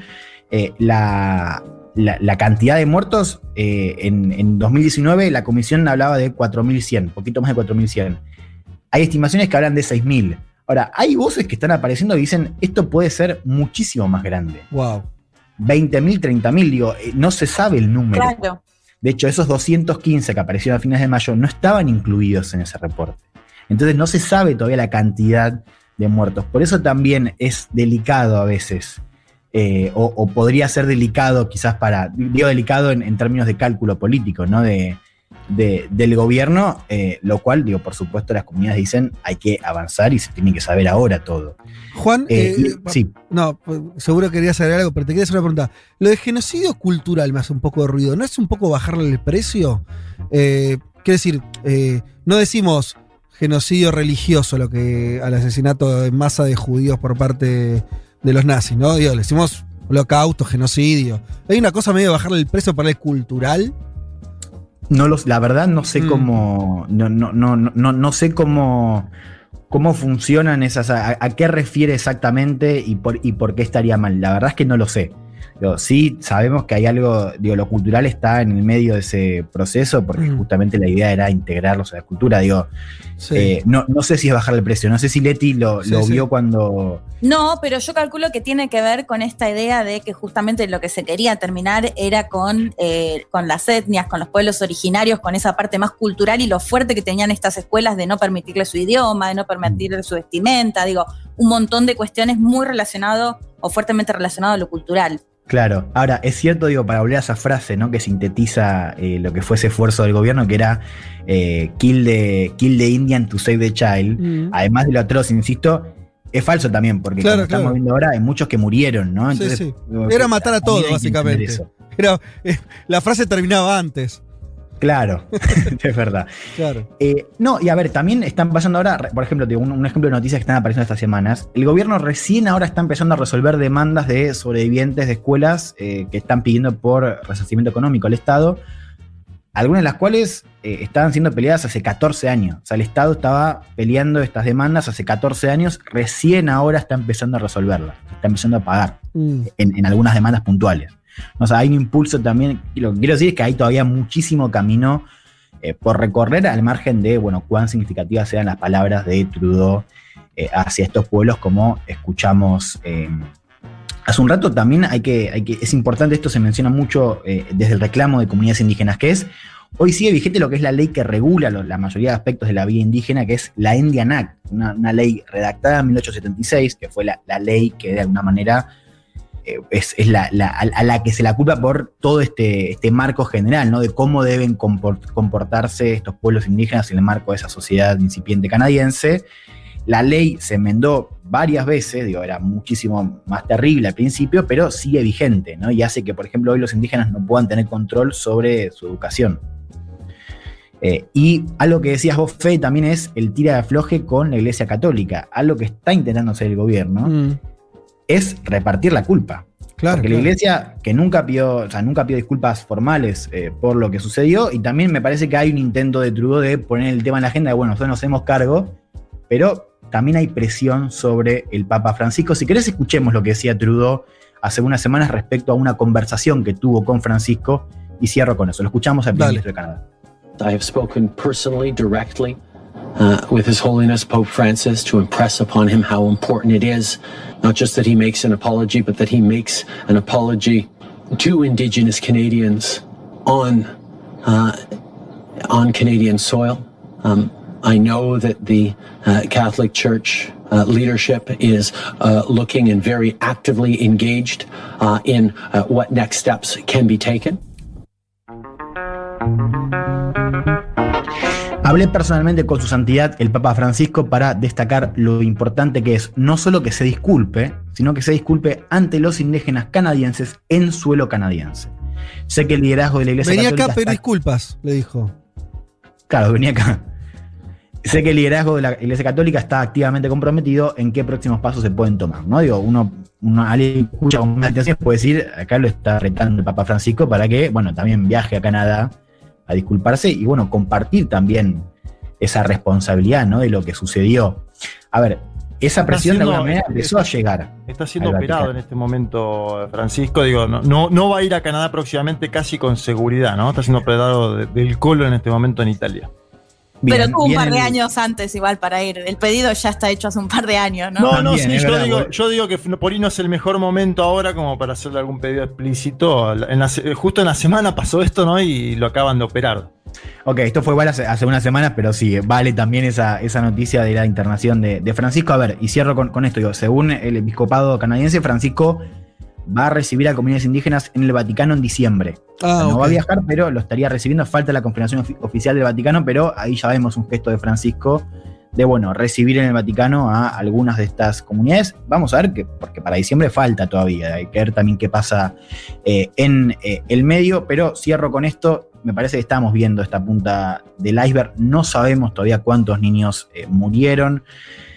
Falta identificar también esos cuerpos, si es que también siguen apareciendo, pero aún así tenemos más de 1.100 cuerpos en estas cinco semanas. Hay un largo camino para esa reconciliación de la que hablaba eh, Trudeau. Y bueno, vamos a ver también qué pasa en estas semanas con estos cuerpos que aparecen, ¿no? Y nos hablan de un pasado atroz eh, en Canadá. Muy bien. Espeluznante. Un mundo de sensaciones. mundo de sensaciones. El programa que estaba esperando el Papa Francisco para dejar de hacer gestos simbólicos, viajes simbólicos, reuniones simbólicas y por fin ponerse a laburar en cosas concretas. Hasta las 3, Federico Vázquez, Juan Elma Leticia Martínez y Juan Manuel Carg hacen un mundo de sensaciones.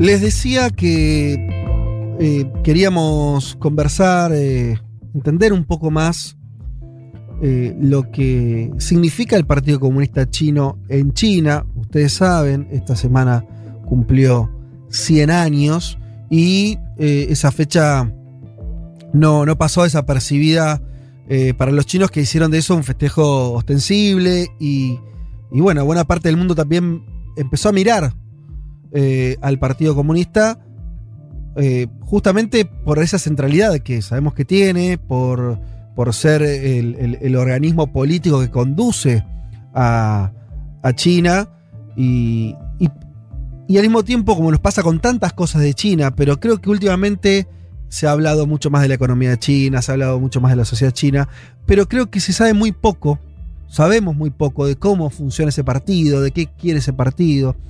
Em, y para eso, como les contábamos al inicio del programa, estamos en comunicación con Néstor Restivo. Él es historiador y director periodístico de la revista eh, Dang Dai, especializada en China. Autor de además un libro este, de hace unos años, China, el aliado inesperado, eh, que, mm, este, con el cual al- yo participé en, en parte de la edición, así que eh, nos conocemos de hace un tiempo con Néstor. ¿Estás ahí, Néstor Restivo? Así es, así es. ¿Cómo estás? ¿Cómo va todo? Todo bien, tanto tiempo. Así es, así es. Recordaba ese libro que, que editamos, eh, ¿qué fue? El 2014, por Creo ahí. que fue por ahí, ¿no? sí, 2014, 2015, eh, cuando estábamos juntos en Radio Nacional. Ahí va. Y mm, este, en, ese, en ese caso, en ese libro vos hablabas, bueno, como muchas veces se hace, y tal vez siempre sea necesario, eh, un poco de pantallazo general, porque China sigue siendo un, este, algo que nos queda eh, lejos en muchos sentidos, también cultural y demás. Pero en este caso queríamos hacer foco en el partido, que yo sé que también, del cual eh, investigaste y, leí- y leíste mucho y te acercaste. ¿Qué es lo primero que nos podrías contar respecto a este aniversario de- del centenario del Partido Comunista Chino? Bueno, todo lo que dijiste, Federico, es como muy eh, atrapante para mí, ¿no? De, es, es tan vasto lo de China y tan inconmensurable que, que cuesta pensarse uno mismo como conocedor o como experto, porque la verdad que eso no existe. Es tan gigante la historia, el, el país, la cantidad de gente, la- los matices que tiene, que es difícil sintetizar. Pero a ver, el Partido Comunista de China, que cumplió, como dijiste, 100 años ahora, eh, es el más grande del mundo, el partido político más grande del mundo, no tiene 93, 94, 95 millones de afiliados. Eh, es un partido que yo diría que, digamos, empecemos un poquito más atrás. La idea de comunismo, lo mismo que la idea del capitalismo, son ideas que surgieron en Occidente. Entonces, lo que hacen los chinos y lo que hacen en general eh, los orientales, los coreanos también, los japoneses, es tener otra otra mirada del mundo. Entonces, todo lo reciclan o lo resignifican a su manera. Eh, El discurso que dio Xi Jinping, que actualmente es, el secretario general del partido, además de ser el presidente de la República Popular, eh, si lo lees, dice usa dos conceptos muy claros. Uno es la revitalización de la nación china que es un concepto que ellos trabajan hace mucho de poner a China nuevamente en donde ya la colocaron, que es en un lugar central del mundo, como tuvieron durante muchos siglos ¿no? en la historia de la humanidad. Pero habla de la nación china, o sea, el Partido Comunista es un partido, en mi opinión, eh, nacionalista. Eh, cuando tuvo la guerra civil, como en el Kuomintang, que era oficialmente se llamaba Partido Nacionalista, eh, los dos eran nacionalistas, en un sentido uno más de derecha si se quiere y el Partido Comunista con una matriz más marxista. Pero el Partido Comunista es un partido de la revitalización nacional de principios del siglo XX cuando China se quería sacar de encima al, imperio dinástico que los había gobernado durante miles de años y ya estaba caduco y también a las potencias extranjeras que la habían colonizado. El sesgo nacionalista es un sesgo fuerte del Partido Comunista. Después, en su ideología, adopta el marxismo-leninismo, que también es un producto occidental, y Xi Jinping dice, lo hemos chinificado. Es decir, le dan un componente que es a la medida de ellos, lo que les sirve lo toman, como ha pasado con otras corrientes ideológicas, culturales, por ejemplo el budismo, el budismo le llegó de la India, ellos lo reciclaron de alguna manera a su modo, y así con otras cuestiones. Si los chinos tienen una manera muy particular del mundo, de verlo, difícil de entender por, para nosotros, y el Partido Comunista es una mezcla de todo eso, es un partido de matriz marxista, pero que acepta otras cuestiones. De hecho, hay empresarios hoy en día en el partido, porque lo necesitan para la- el crecimiento económico, la innovación que tuvieron.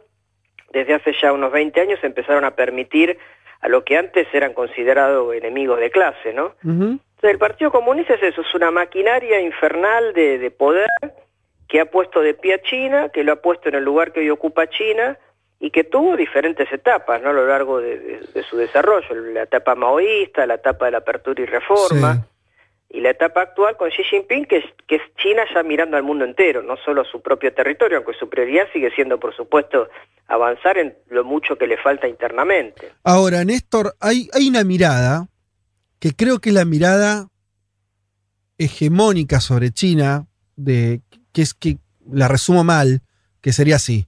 Bueno, eh, sí, China hizo una revolución en los años 50, sí, Partido Comunista, Mao, después se mandó unas locuras, después a partir del 78 abre la economía y al final China abraza el capitalismo. Hoy es una sociedad capitalista. Eh, la verdad que el Partido Comunista, eh, sí, son los que gobiernan porque son autocracia, no hay libertad y lo que sea. No quedó nada ya de sus componentes de izquierda o marxista y demás. Es una estructura eh, de poder sin bases ideológicas, ¿sí? Y, eh, y hoy China es una, es una economía insertada en el capitalismo mundial. ¿Esto es así o nos, estamos, nos está faltando un pedazo? Eh, o, o- o- o- dónde hay, si todavía hay, eh, una cuestión ideológica en el partido, un querer ir hacia un lugar distinto al del capitalismo occidental? Sí, eh, Fede, el diagnóstico que vos haces, la lectura que yo, yo sé que no es tuya, que vos decís el- lo que uno siente en Occidente, ¿no? Se comparte a veces por derecha y por izquierda. La, la derecha Exacto. mundial o argentina, por lo menos la que uno conoce más, eh, muchas veces admira a China, hasta Macri ha sido elogioso de China, miren qué meritocrático, miren qué bien, cómo crece, miren qué serios que son, cómo planifican, etcétera, etcétera. Ahora, cuando vos le decís, bueno, pero ahí hay un Estado presente y súper presente, hay un partido comunista, un partido único, bueno, se puede discutir, eso es un régimen de partido único, entonces ahí ya pasa a ser la peor dictadura que hay en la Tierra, la- o sea, cambian así, ¿no? Del día y la noche. Si hablas con la izquierda, lo mismo, dicen, bueno, no, pero China antes era comunista, pero ahora ya es capitalista. Yo la verdad no, no participo de esa idea. Yo creo, como te decía, que China sí, por supuesto, tomó cuestiones del capitalismo, habilitó el sector privado, tiene empresas privadas, en esas empresas, por supuesto, hay plusvalía y explotación de los trabajadores. Si lo queremos mirar de esa manera, hay capitalismo en China. Ahora, el país o el régimen o el modelo de acumulación que ellos tienen, yo no, no me animo a calificarlo de capitalista, ni mucho menos. En los chinos jamás, en la estructura china, ni en los discursos de Xi Jinping, ni de ningún líder, ni, ni ningún documento jamás Ajá. hablan de capitalismo, excepto Ajá. para criticarlo. Mira. Ellos tienen una definición que es socialismo con características chinas, socialismo de mercado. El mercado lo practican hace miles de años, no se lo, el capitalismo no lo inventó el mercado. Claro. Eh, las relaciones comerciales, que haya más consumo, que haya fastuosidad en la fiesta, que eso no tiene nada que ver con el capitalismo. O sea, me parece que hay una mirada equivocada ahí, que absorbió cosas del capitalismo desde Deng Xiaoping en adelante, sí, pero el- yo creo que el modelo Te, te- hago una precisión en la pregunta, ahora ya abro a mis compañeros, pero a ver, para terminar de, por lo menos de, de- de trazar tu idea respecto a esto, que me, pa- me parece central. Eh, el Partido Comunista Chino gobierna, controla a los empresarios chinos, o los empresarios chinos hacen lo- eh, eh, están libres de esa sujeción, o hay No, un control hay político. Un control, Sí. claro que hay un control. Ok. Le fija el límite. Hace poquito salió el caso este de Jack Ma, que es el líder de Alibaba, que quería expandirse demasiado, es un multimillonario, ¿no? En términos de desre- desregular toda la cuestión de las ventas online, Sí. este, y el sector financiero y demás le pusieron un coto. O sea, ellos, el Estado disciplina a la élite empresaria, le permite hacer su juego, pero hasta cierto punto. El que manda es el Estado. Y Estado, partido y nación en China es casi una misma cosa.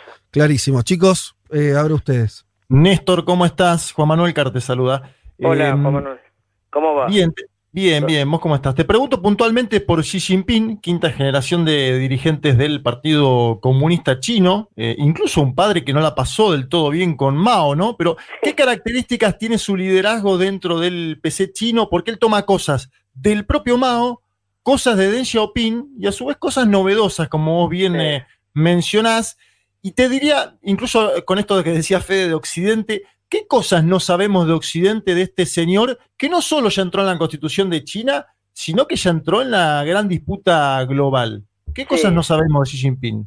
A ver, no, bien lo, lo sintetizaste muy bien, Juan. O sea, eh, a ver, eh, Xi Jinping tuvo un padre, sí, como tantos otros fueron víctimas de la revolución cultural. Eh, cuando él eh, hace la campaña presidencial, que no debe ser fácil dentro del Partido Comunista, dentro del Partido Comunista China hay de todo, tenés a las más marxistas, neomaoístas, más liberales, más de derecha, más conservadores, todos están muy formados en el marxismo, ¿no? Eso se discute y escuelas de cuadros, son todos recontra preparados, nadie llega ahí arriba si no tiene antes una experiencia comunal, provincial, por Mm. ejemplo el caso de Xi, que fue gobernador de Fujian. Fujian es la provincia donde más chinos vienen a la Argentina, ¿no? Dicho sea de paso. Cuando hizo la campaña presidencial o la campaña, digamos, cuando él se postula para ser secretario general y, presidente, principios de, la década, de la década pasada, él no pertenecía o, sea, o no expresaba el ala más maoísta o más de izquierda. Quien expresaba esa línea, que era Bo Xilai, que estuvo en la Argentina cuando viajó Néstor Kirchner a China, Xilai era ministro y vino a preparar esa visita, me acuerdo que un grupo de periodistas hablamos con él, era un cuadrazo el tipo, él era el neomaoísta, después cayó en cana, o Ajá. fue a prisión, para decirlo más académicamente, Sí. por un tema de corrupción y demás, pero que quizá tuvo que ver también con la interna partidaria. Mm. Ahí Xi Jinping tenía una posición quizá más de continuación de la apertura, la reforma, más tradicional, lo que habían sido los presidentes anteriores. Sin embargo, en los últimos, te diría, el segundo mandato de Xi, que es el actual y que termina el año próximo, él eh, gira, me parece, hacia la izquierda. Él asume más un discurso maoísta. Hay- les propongo que lean el discurso del primero de julio, que está en español ahí en internet. En la revista Dangdai que dirijo está también, de paso hago el chivo. Por supuesto. Eh, ese discurso es bien marxista en, términos de lo que ha sido el marxismo en China, visto desde la, desde la chinificación, como él Mm. dice textualmente, ¿no? Como reinterpreta China al ideario marxista. Entonces yo te diría que él está a la izquierda hoy del partido y que ha eh, tomado medidas, por ejemplo, la posibilidad de su continuidad y demás, de mayor control del Estado y del partido, porque China está hoy jugando muchos partidos a la vez contra Estados Unidos, a nivel geopolítico, a nivel interno le faltan avanzar en muchas cosas. Hay una reforma en marcha tremenda con las empresas estatales, la ruta de las sedas y todo es tan vasto que él ve que necesita controlar mucho más, que no se le vaya de manos eso, y eso lo ha hecho, en mi opinión, izquierdizándose, si se quiere. Néstor, Leticia Martínez te saluda, ¿cómo estás? Bueno, todos, todos los amigos ahí, qué bueno. Sí, además de decir que también escribí para Dandai. Sí, claro para que la sí. revista. Bueno, a Juan Eh, Manuel y a Federico ya le voy a pedir algo. Dale. Néstor, tengo una pregunta bien pedagógica, si se quiere, eh, y un poco de- que se desprende de la, de la pregunta que te hacía Fede antes. Eh, se habla mucho esto que comentabas antes, bueno, un régimen de un partido único, entonces desde Occidente la mirada es, bueno, listo, es una dictadura, si es un partido único. Me gustaría si nos podés contar un poco qué particularidades tiene, por ejemplo, la Asamblea Popular, que entiendo que, que bueno, me gustaría que me lo expliques, ¿no? Pero entiendo que gran parte vienen, son de trabajadores u obreros, pero también la conforman, entiendo que multimillonarios, hombres de mucho dinero. ¿Qué particularidades tiene la Asamblea Popular China o el sistema político chino? Eh, en el sistema político chino hay, no me acuerdo si son ocho o nueve partidos. Desde luego son, excepto el Partido Comunista, que es el que gobierna, los demás son partidos aliados, uno podría decir casi satélites del PC, pero tienen representatividad, digamos, territorial o sectorial de, otros intereses y juegan de alguna manera como un equilibrio eh, de correctivo, si se quiere, del que manda, que es el Partido Comunista. Pero está centralizado, eso no hay ninguna duda. A nivel de las bases, por ejemplo, cuando hay elecciones en una aldea, en una villa, en un pueblito chico, no necesitas ser del PC para ser candidato. Hay elecciones bastante democráticas y gana el, el, el vecino que tiene más eh, predicamento, digamos, sobre su electorado. Desde luego, en una ciudad, en una provincia, va subiendo en la, la escala, hay que ser del partido, eso es, es medio así. Eh, en la asamblea están representados dentro del partido, como te decía, últimamente han participado más el sector que ellos llaman profesionales, que son empresarios, y también profesionales como los entendemos nosotros.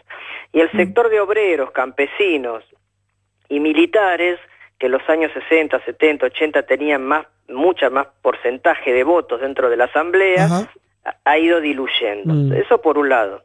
Por otro lado, Occidente lo que pretende, Estados Unidos, es que no hay de, eh, democracia porque hay un partido único. Bueno, habría que explicarles que la democracia burguesa, liberal, es un producto europeo y transatlántico hasta ahí. En, Asia no hay eso en ningún lado, y te- y insisto, en ningún lado. Incluyo a Japón, incluyo a Corea, incluyo a la India, que dicen que es la democracia más grande del mundo. A ver, en Japón gobernó el mismo partido los últimos 70 años, salvo un periodo. En Corea hay dos partidos, pero gobiernan los grupos económicos. La India uno puede admirar muchas cosas, pero no necesariamente uno va a admirar la cuestión social. O sea, si funcionó la democracia, funcionó mal. Entonces, en Asia hay otra, ni que hablar de los países árabes, ¿no? Y en el sudeste asiático hay una mezcla de dictaduras, de... O sea, el concepto de democracia multipartidaria y burguesa es occidental. Pretender llevarla a Asia es un delirio y China, con su modelo, que expliqué muy sucintamente, y con millones de errores y, y periodos oscuros que ha tenido y limitaciones, me parece que hoy muestra resultados que la democracia occidental, lamentablemente, por lo menos en los últimos 30, 40 años, no ha demostrado en términos sociales, de progreso de la gente, de calidad de vida y demás, ¿no?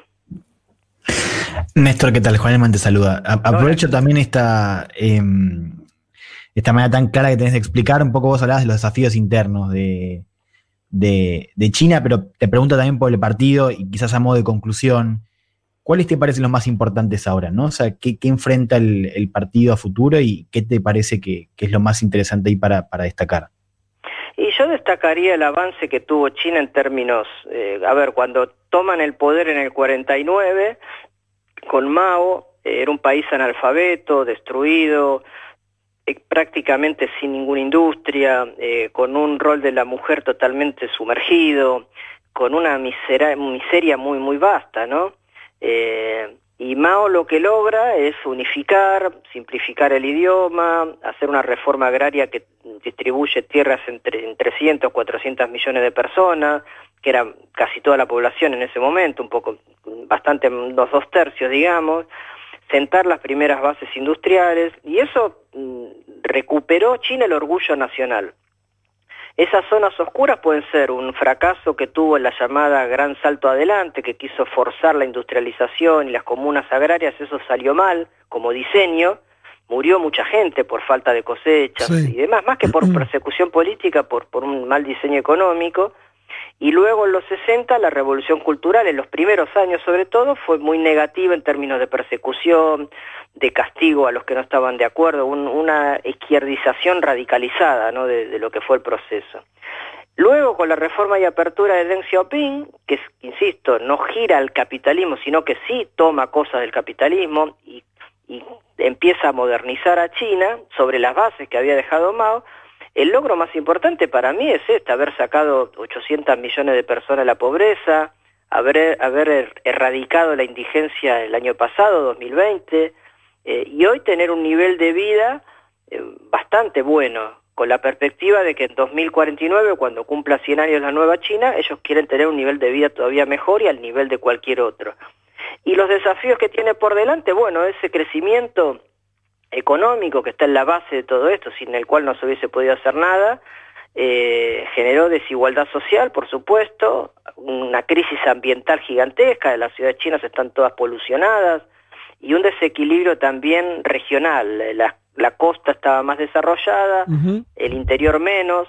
Sobre todo en los 90 fue la explosión del ala más liberal del partido. ¿no? Hoy el presidente Xi Jinping, como su anterior eh, Hu Jintao, están intentando equilibrar mejor. Y yo creo que por ahí pasan los desafíos.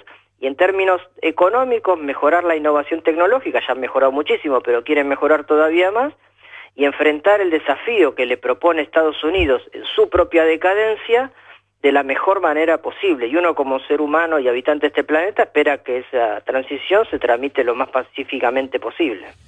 Muy bien, estamos hablando con Néstor Restivo, historiador y director periodístico de la revista Dang Dai, especializada en China, y que nos viene explicando y contando un montón de cosas referidas a, este partido eh, que surgió medio como partido, diría, casi guerrillero, ¿no? Haciendo una, una guerra civil allá por, por la década del 40, tomó el poder el 49, atravesó un poco por todo lo que contaste así rápidamente y lo tenemos acá gobernando una de las potencias mundiales y, y con perspectiva, por lo menos de, de- de control, de, de- o sea, de- con un gran poder político, ¿no? Eso parece haber mostrado en las últimas, los últimos días todo lo que vimos de los festejos, ¿no? Un, un partido que, no sé, para poner un ejemplo, no, no, no parece ser similar a lo que estaba atravesando el Partido Comunista de la Unión Soviética en los 80, ¿no? Parece, ¿no? Una- con un impulso muy, muy fuerte. Eh, Bueno, ahí ellos tomaron lecciones. ¿no? Claro, Ellos, eso vieron que lo que hizo Gorbachev de querer abrir toda la economía y, y al mismo tiempo reformar la política en un momento de, de tensión con Estados Unidos y de decadencia fue un desastre. Claro. Entonces los chinos dijeron, bueno, seguimos abriendo la economía, pero la política la seguimos controlando nosotros, nosotros digo el partido. ¿no? Te agradecemos un montón, Néstor, y que sea la primera de, de varias charlas que seguramente vamos a ir teniendo. Bueno, un, un gran abrazo a todos, muchas gracias. A vos. Adiós. En Canadá, la esperanza de vida de los indígenas es nueve años menor al promedio nacional. Delicias del primer mundo. Perfiles históricos, leyendas mundiales y vidas insólitas por Leti Martínez.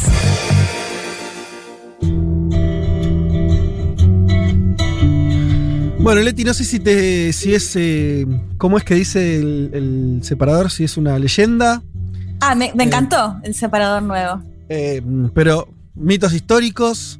Pero est- esto, esto tiene bastante carnadura, ¿no? No, no diría ni que es leyenda ni mito.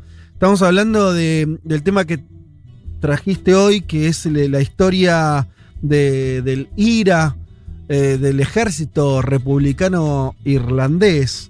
Eh, hay mucho. de- yo soy bastante fanático de eh, las películas que tienen que ver con el IRA. Me gustan mucho. Ay, buenísimo. Hay, hay una gran tradición de películas sobre eso. Sí. Eh, hay alguna, ahora no me acuerdo el nombre, por ahí vos la vas a nombrar o no, no sé, pero que tiene que ver con, un poco con el inicio del conflicto, justamente cuando parte de la isla logra su independencia y se transforma en la República de Irlanda y al norte lo cagan y sigue siendo colonia eh, inglesa, colonia británica. No me acuerdo ahora, pero es, es con Liam Neeson, eh, el, el- el que hace de como de presidente de Irlanda. Bueno, después eh, trato de... La voy a acordarme. buscar porque no me doy cuenta ahora. Eh, bueno, Fede, si te parece, arranco por el comienzo, igual como decimos, cuando son temas conocidos también hay ahí algo extra, digamos, ¿no? Que considerar, bueno, algunas, algunas me imagino que por ahí no lo conocen eh, demasiado, así que de todas maneras nos vamos a los orígenes, al menos a lo que me parece a mí clave eh, como punto de partida para entender lo que va a ser después eh, el ir al ejército republicano irlandés. Eh, cuando mencionamos actualmente lo que es el Reino Unido, son las cuatro naciones que lo componen o que está conformado por estas cuatro naciones, que son Escocia, Gales, Inglaterra e Irlanda del Norte. Pero esto no fue siempre así, si bien desde hace siglos está eh, conformado el Reino Unido, lo que es la isla de, eh, de- que está en la parte occidental, digamos la, la isla de Irlanda, antes era también en su totalidad parte del Reino Unido. ¿Qué pasa en la década del 20, en el 21?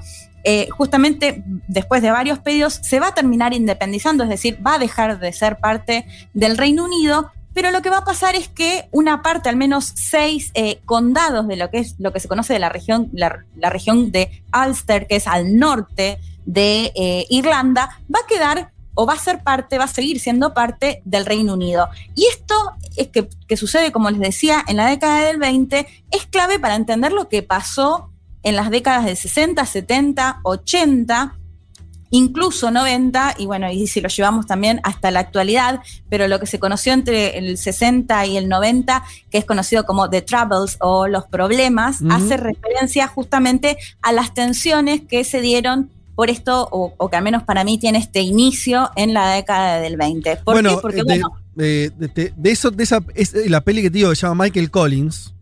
Sí. eh, es justamente referida a esa época. Ah, bueno, mejor porque las que voy a recomendar después ya es más sobre los 60 y 70. Así que genial, entonces si es sobre la parte en la que, eh, es- bueno, deja Irlanda, lo que hoy se conoce como República de Irlanda, deja de ser parte del Reino Unido. Exactamente. ¿Qué va a pasar en esta región del norte de lo que es actualmente Irlanda del Norte, lo que se conoce como Irlanda del Norte? Bueno, que había una, hay una mayoría protestante, que es la religión que por ahí más se profesa en el resto del el Reino Unido, y una minoría de católicos, que eh, el catolicismo sí es lo que, la religión que más se profesa en el resto de Irlanda. Lo que va a pasar es que se van a empezar a generar estas tensiones a ver, esto siempre es válido remarcarlo para muchas de las regiones cuando se menciona que son conflictos religiosos. Bueno, no necesariamente, si bien sabemos que por ahí lo étnico, lo religioso y demás suele generar por ahí alguna algunas diferencias, eh, lo que empieza a pasar acá concretamente es que se divide entre quienes ya son considerados nacionalistas, Mm. que, eh, que, que querían dejar de ser parte del Reino Unido, que estaban con esta idea de que Irlanda tenía que ser un país completamente de toda la isla y no ser de parte del Reino Unido, y quienes van a ser considerados los unionistas que sí quieren seguir siendo parte de, eh, del Reino Unido.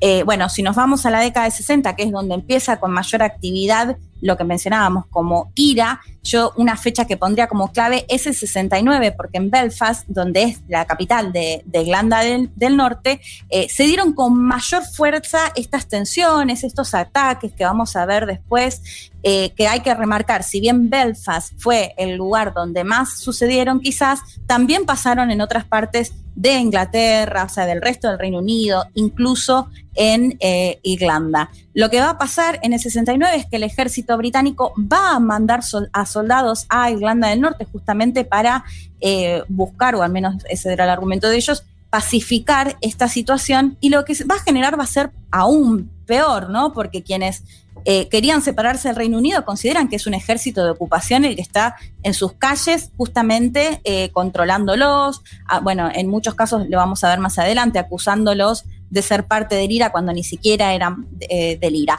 Pero si les parece, ya escuchamos a nuestro invitado de hoy, que es Julián Jorazandian, politólogo, maestrando interacción regional, eh, se especializa, estudió el Reino Unido y sobre todo lo que tiene que ver con el Brexit, y él nos contaba eh, acerca de qué buscaba el IRA en su momento cuando surgió. Lo escuchamos.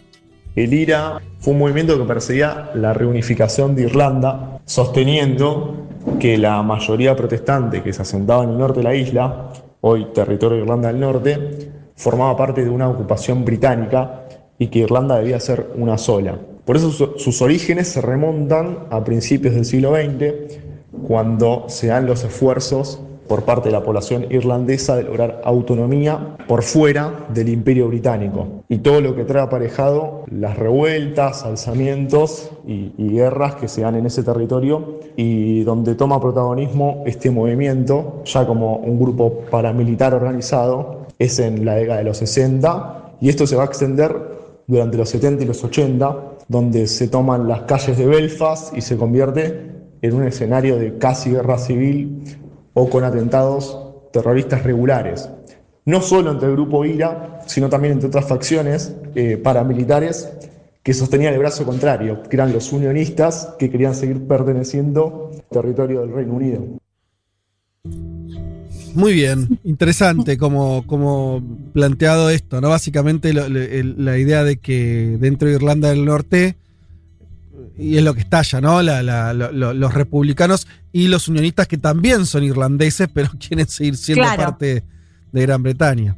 Claro, interesante esto porque lo que él menciona UDA, pero hay otros que es la Asociación de Defensa de Ulster, entre Mm. otros, como les mencionaba, van a ser parte también como una especie de paramilitares, ¿no? Porque eh, eh, de hecho ya aprovecho y les recomiendo un documental, eh, ahora se los menciono bien, a ver el nombre, Sunday at 5, domingo a las 5, porque acá en este documental lo que se puede ver es, los entrevistan a ex detenidos tanto de Lira como de UDA, Sí. y lo que ellos contaban es, bueno, nosotros considerábamos que los soldados británicos no nos podían cuidar o no nos estaban Mm. cuidando. Entonces, por ese motivo empezamos a crear estas organizaciones. Entonces, la tensión estaba no solo con el IRA, sino con UDA y además los soldados eh, británicos en territorio eh, irlandés y esto va a estar marcado en estas décadas. A tal punto que en el 70, o sea, ya un par de años antes, se habían construido muros mucho más precarios, con alambre y demás, y en los 70 ya se va a construir con otro tipo de materiales e incluso con alturas que llegan a 7 u 8 metros, no solo en Belfast, sino también en otras regiones de Irlanda del Norte, que básicamente va a separar a los barrios católicos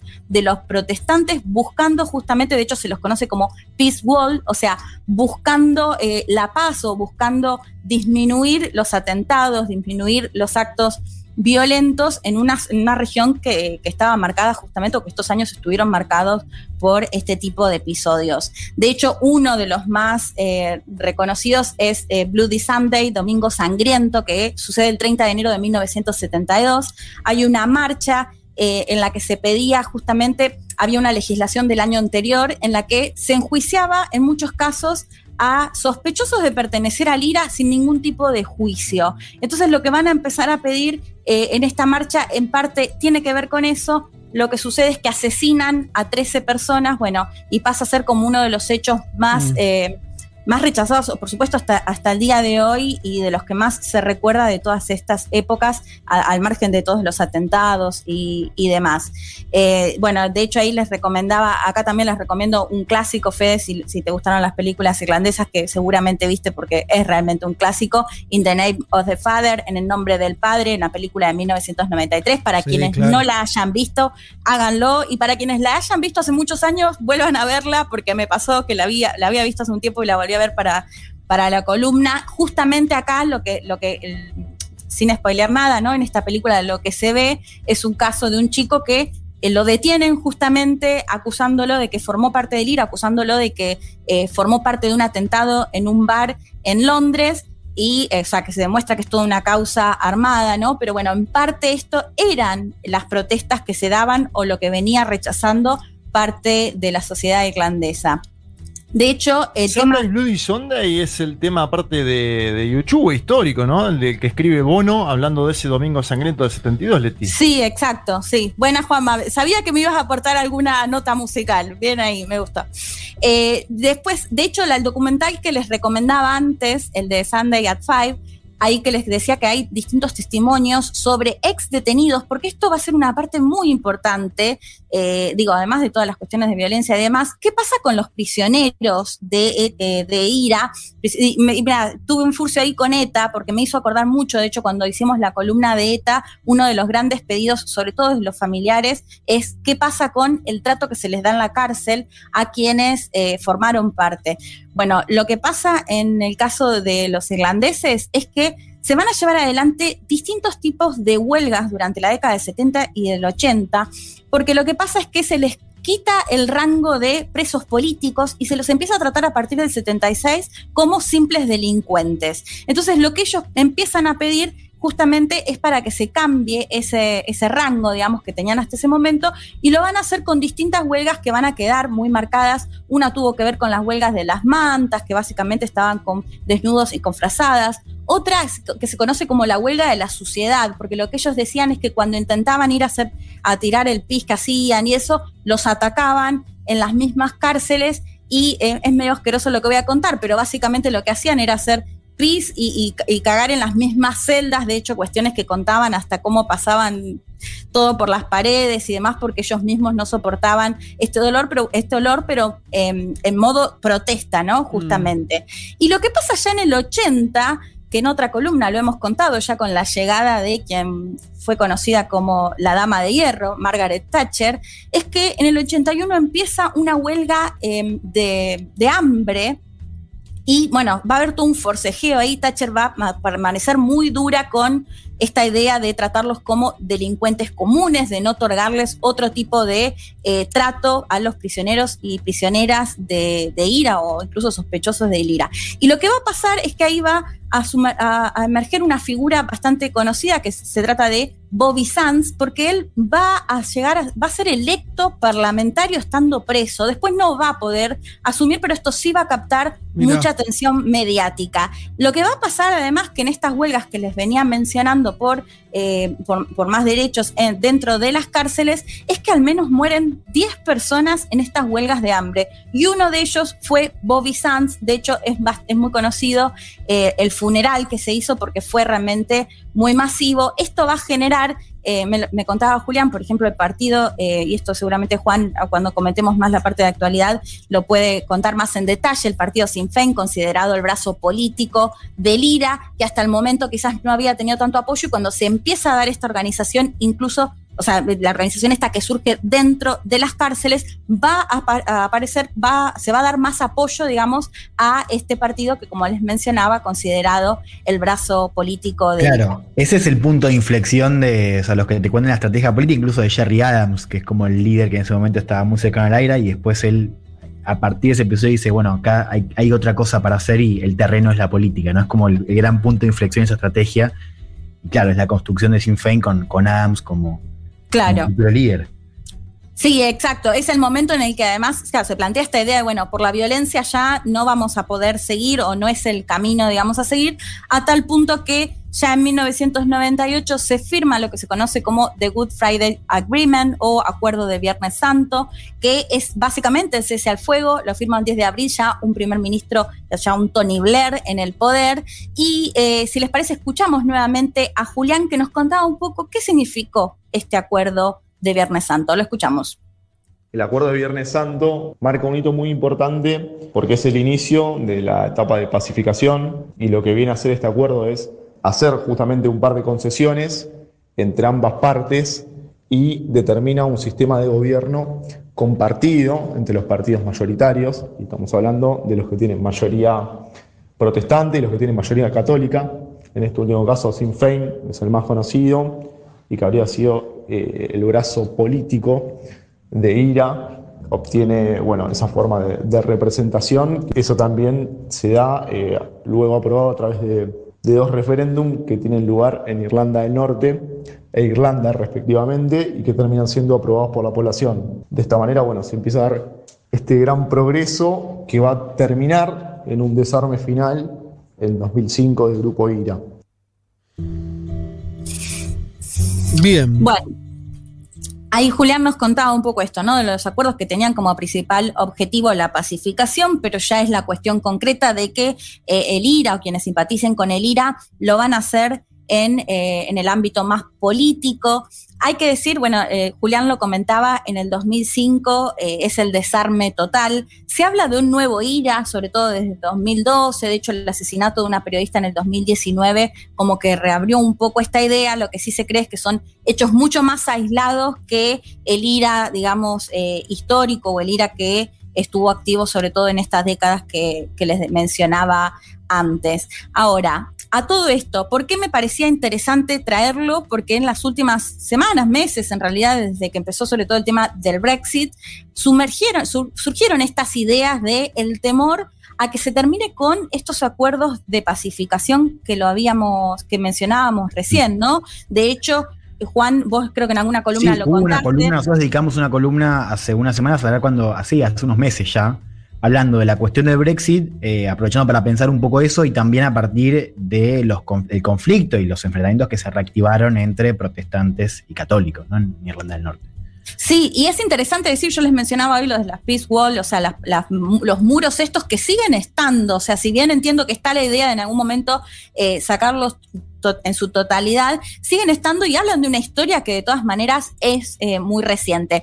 Ya para ir cerrando, escuchamos si les parece el último audio de Julián, donde nos contaba justamente esto. ¿Qué pasa con el Brexit? ¿Por qué eh, volvió a ser tema el acuerdo del Viernes Santo y esto que se creía que ya era parte de la historia de Irlanda del Norte? Lo escuchamos. Lo que pasa con el Brexit es que vuelve a revivir esta cuestión que justamente demandó mucho tiempo de negociación eh, entre la Unión Europea y el Reino Unido, que termina definiendo un protocolo de Irlanda, una cláusula especial en el acuerdo de retirada, que evita la frontera dura, eh, los controles entre lo que es Irlanda del Norte e Irlanda, o sea, entre lo que pasa a ser territorio británico en Irlanda del Norte a parte del mercado único europeo que es Irlanda. Entonces justamente ahí se, se presenta el problema de, dónde se delimita, si no es en esa frontera física en la isla, el ingreso y egreso de exportaciones y, bueno, e importaciones entre los dos territorios. Y justamente ahí se define qué va a ser en el mar de Irlanda. Bueno, ahí un poco lo que nos contaba Julián esto acerca de, bueno, lo que pasó después del Brexit es que una vez que el Reino Unido sale de la Unión Europea, Irlanda sigue siendo parte de la Unión Europea y ahí se genera este temor acerca de si se puede llegar a restablecer una frontera entre Irlanda del Norte y la República de Irlanda, qué, qué conflictos puede generar si, por ejemplo, se, entiendo que este es el, mayor temor, Juan, eh, corregime si me equivoco, pero de lo comercial, por ejemplo, de que productos del Reino Unido pasen a través de Irlanda y bueno, y además ni hablar de volver a, establecer una frontera. Sí, hay algo más también que juega mucho con el temor unionista, que, a ver, ese acuerdo de Viernes Santo también tiene una cláusula que es, es bien interesante para este momento, que es que básicamente llama la posibilidad de un referéndum sobre la reunificación, Sí. en tanto haya evidencia de que la mayoría que cuando se firma el acuerdo en Irlanda, en Irlanda del Norte es eh, unionista puede estar cambiando, de acuerdo a censos. ¿no? Entonces hay una idea de que eh, los Perdón, que republicanos... lo son- que estaría cambiando es eh, el, el- que sean mayoría los, los pro-unionistas. Claro. No, al revés. No, al revés, Ah. claro, que se, que se quieran ir de la- del Reino Unido. Exactamente. o Por sea, eso, por eso, que dejen de ser mayoría los, los que dejen de ser mayoría, Ah. sí. Porque eso es lo que, perdón, que le iba a preguntar tanto a, o a Juan Aletti, es, en las elecciones ahora el partido, la primera minoría es el Sinn Féin, entiendo yo. Eh, Hubo una, la última evidencia que tenemos en las generales de 2019, que es la última elección en Reino Unido. Sí. Vos hoy Irlanda del Norte tenés- la está gobernando, eh, o sea, es una- un gobierno compartido. La primera ministra es unionista, de hecho, es- hace poco renunció, está- se, se terminó la carrera eh, política, Arlene Foster, que fue la gran líder Sí. unionista en ese proceso de Brexit. Gobiernan lo- los unionistas, pero la vice es de Sinn Féin. sí. O sea, es un acuerdo compartido. Ahora, la última evidencia que tenemos es, es que en la elección de 2019 generales en Reino Unido, por primera vez en muchísimo tiempo, los, los partidos nacionalistas sacaron, católicos, sacaron más escaños que los unionistas. Claro.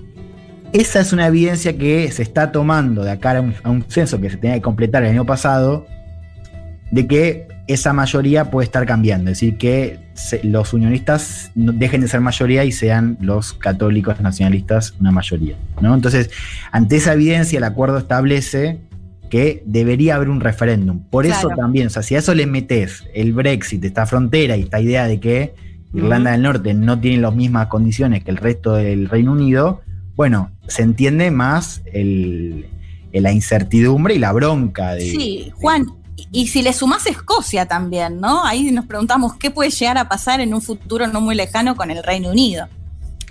Claro, que es también, porque además el argumen- los argumentos son muy similares a los que usó Johnson para irse de, de Reino Unido, ¿no? También, digo, hay algo eh, identitario y por supuesto histórico, pero también está esta idea de, bueno, nosotros también queremos decidir al menos, que es lo que dice Escocia, queremos definir que, dónde, dónde nos, nos ponemos. Entonces, también está esa idea del efecto dominó, ¿no? A Claro. ver qué pasa en Escocia y también Total. cómo eso eh, impacta en la causa republicana en Irlanda, ¿no? Claro, bueno, así que mucho por ver, porque además del Brexit todavía no estamos viendo nada, ¿no? Todavía estamos como ahí en un momento en el que no se sabe demasiado qué puede llegar a pasar. Así que bueno, por eso me parecía interesante traerlo, eh, hacer un poco de historia de cuál era el pedido histórico y qué es lo que puede llegar a pasar con esta actualidad y con la salida del Reino Unido de la Unión Europea. ¿Y quién te dice que dentro de poco dejemos de decir entonces Reino Unido, digamos nomás Inglaterra, que era una forma, Claro. Una forma, en Argentina se, en realidad se, hablaba se, se decía siempre Inglaterra, los Sí. ingleses, haciendo referencia a, a algo que tal vez se vuelva a ser real, ¿no? Y que eh, aquel reino se convierta finalmente en lo que, ¿cómo decirlo? Suena más justo al final, ¿no? La isla de Inglaterra, con sus ingleses ahí, ¿no? Eh, y dejando por ahí un poco más tranquilo a, a los escoceses y a los irlandeses que tengan sus finalmente sus países. ¿Quién te dice? Bueno, como siempre, excelente la columna de Leti. Ya venimos. Federico Vázquez, Juan Elman, Leticia Martínez y Juan Manuel Carr. Un mundo de sensaciones. Porque siempre hay que volver a explicar cómo funciona el sistema parlamentario.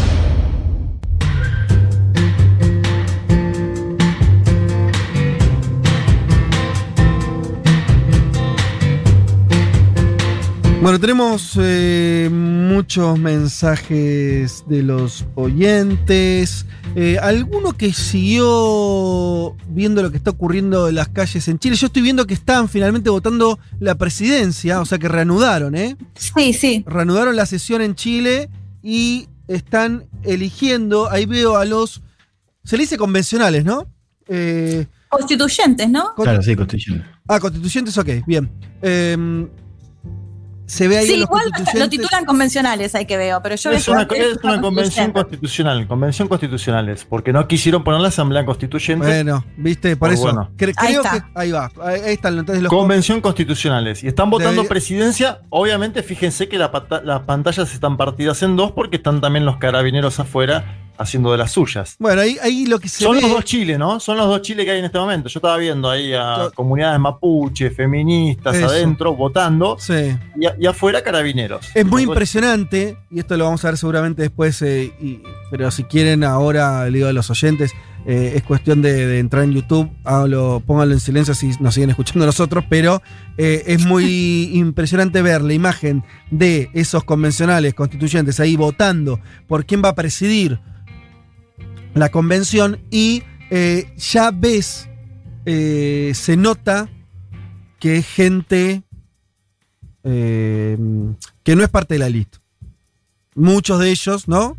Hay, hay pocos trajes, hay gente, eh, no sé, ahora mira, está votando una chica. que Gente con, muy el, con, el, con el joven. pelo azul, sí, Qué azul, bueno. podría ser productora de esta radio que tenemos ahí, nu- nuestros jóvenes. Eh, re- ahora está votando una chica con un pañuelo verde, sí, hay toda una marea que entró a la política Fede, chilena. y, y gente muy joven y, y muchas mujeres. Qué lindo, ¿no? Porque sabemos que es equitativa la cantidad de hombres y la cantidad de mujeres para la convención. Pero no estamos acostumbrados a, a verlo. No, por eso. Bueno, ahora serán ellos los que tienen el, el- el deber nada más y nada menos que escribir una constitución. Así que veremos cómo, cómo les va. Nos vamos a la canción del mundo rápidamente. ¿sí? Ustedes saben la sección de Pablo 30, el musicalizador de esta emisora, que nos dice lo siguiente. Guatemala se encuentra, Guatemala, en una grave crisis por el aumento de contagios de COVID. El Ministerio de Salud reportó que en los últimos días el 50% de las pruebas realizadas ha dado positivo. Guatemala es ahora el epicentro de la pandemia en Centroamérica, con más de 9.100 muertos y cerca de 300.000 casos. Igualmente, el Ministerio de Salud de Guatemala indicó que 788.000 personas han recibido la primera dosis de la vacuna y 160.000 ya tienen el esquema completo, pero estamos hablando de un país pequeño pero muy poblado. ¿sí? Hay 17 millones de guatemaltecos, así que todavía lograron inmunizar una parte ínfima de la población. En 2017, Rebecca Lane, retengan ese nombre porque es muy interesante lo de esta artista, se autoproclamó reina del caos con una canción que dice, los que nos masacraron aún controlan, controlan el Estado. En ella, Lane criticaba la falta de democracia en Guatemala y la criminalización de las movilizaciones sociales, así como la supresión del movimiento feminista. Actualmente sigue trabajando en contexto con lo que está haciendo el eh, COVID. La artista cree que la música y en este momento de pandemia permite crear un puente entre las personas y las mujeres, sobre todo, quienes son el público al que ella se dirige. Su formación como socióloga influenció vigorosamente su forma de escribir. Además de tres trabajos discográficos publicados al día de la fecha, que se trata de Canto, que es del 2014, Poesía Venenosa, que es del 2015, Alma Mestiza, de 2016, y Obsidiana, de 2018, y varios singles que la llevaron a realizar giras por toda Latinoamérica, por Estados Unidos Europa, la rapera de 36 años cuenta con un libro de poemas llamado Hierba Mala, de 2019. Lane es fundadora del movimiento Somos Guerreras, a través del cual se está creando espacios para mujeres dentro de la cultura hip hop eh, para la transformación de las relaciones hacia una convivencia más igualitaria y menos sexista. El mes pasado anunció su embarazo en las redes sociales y dijo, la verdad tenía miedo de anunciar el embarazo porque pensé que me caerían en bandada las que, qué lástima que ahora serás una esclava más del, del heteropatriarcado, perdón. Eh, por suerte puro mensaje lindo, dice la cantante, pero qué triste tener miedo de compartir las alegrías por un puñado de amargadas, mira, ahí. eh, un poco metiendo la, la, la, la, la- la lanza dentro de los, de los debates, eh, dentro del feminismo un poco, ¿no? Eh, entonces recordamos, estamos hablando, Pablo nos está trayendo a Rebecca Lane, ¿sí? Yo no tenía idea, no la conocía, por ahí muchos de ustedes tampoco, tal vez debe haber seguro que hay oyentes, oyentas que sí la tenían. Eh, es recontra interesante lo que, lo que hace ella. Así que nos trae esto Pablo, vamos a escuchar eh, La Reina del Caos, justamente, ¿sí? un himno de su discografía que suena de esta manera. Ajá. Rebecca Lane. Wow. Ah. Desde Guatemala. Reina del caos. Perdonen si arruino esta fiesta patria. Esto no es democracia, más bien una falacia. No tienen eficacia las falsas elecciones. El falo que gobierna solo son las elecciones. Son las lecciones de un pueblo sin memoria que se toma las calles pero no lee historia. La verdadera guerra no ha terminado. Los que nos masacraron aún controlan el Estado. A quien conviene el orden que se mantiene. Perdonen, pero el optimismo ya no me sostiene. Hago lo que puedo, pero no es suficiente. Aunque intento, no entiendo al resto de la gente.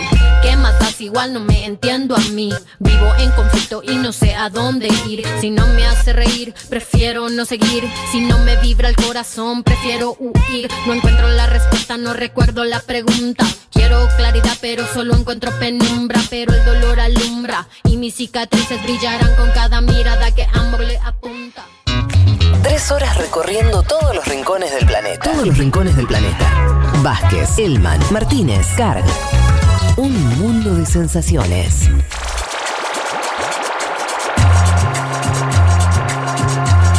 Bueno, siguen llegando mensajes eh, muy lindos, sobre todo de saludos. Las tres mejores horas del domingo, feliz cumple de la Futu, larga vida a las columnas, eh, hechas de a dos, dice el Pablo. Eh, Sí, sale buena, ¿no? eh, totalmente, siempre sale bueno la- las intervenciones cruzadas.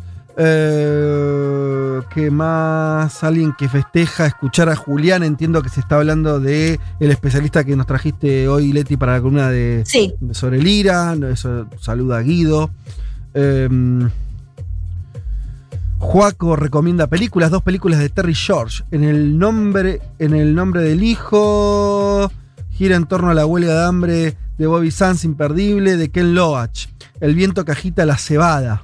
Esta la, la recomendamos en la columna que hicimos hace unos meses, un peliculón de Ken Loach. Mira. Y que actúa también Cillian Murphy, que es el de. mm, El de. ¿Cómo se llama? El de Peaky Blinders. Mm, Ay, me la, me la voy a anotar, no la vi. Y The Crying Game recomiendo también. Bueno, Y, ya- y recomiendo un libro, ya que estamos, un libro bestial, una crónica bárbara sobre el conflicto, pero que habla de todo. Un gran resumen del, del conflicto, pero también de la vida en Irlanda, en Irlanda del Norte es eh, No digas nada, de Raiden Keefe. Eh, Say Nothing es el título en inglés. bueno, espectacular. Hay eh, seguimos entonces con las recomendaciones de películas.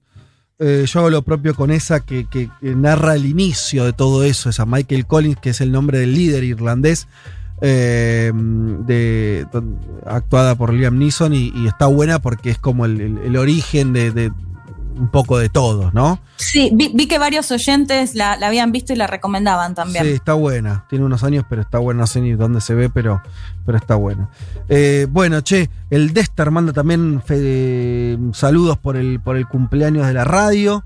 Eh, dice, me abrió la cabeza y acompañó en pandemia. Bueno, che, muchas gracias por estar del otro lado y, gracias y qué alegría saber que, que somos mínimamente útiles. Así que bien, aquí estamos. Nos vamos entonces con Juanma a Perú, ¿sí? Eh, hay que alguna actualización, bueno, ahí siguen, vemos que siguen votando, creo que todavía no definieron la presidencia de, la convención, que digamos, no sé en cómo estaban los acuerdos, yo había visto que ah, mira, ahora lo van a decir, ¿eh? Porque ahí veo que están ahí con, con lo- los votos, eh, los escribieron en papelito los votos. Eh, van ahora, a- hay una señora que se está remangando, es muy divertido esto, se está remangando y lo va a contar ahora. Decía que tal vez eh, fuera una dirigente mapuche la que fuera nombrada presidenta. Por lo menos se, especulaba con que eso podía ser así. Veremos, ¿no? Sería todo un, una- un simbolismo fuerte ese. Pero bueno, veremos en qué queda por ahí. Antes de que termine el programa, llegamos al recuento, seguramente sí, de, de votos para definir a la presidenta o el presidente de la eh, convención. Bien.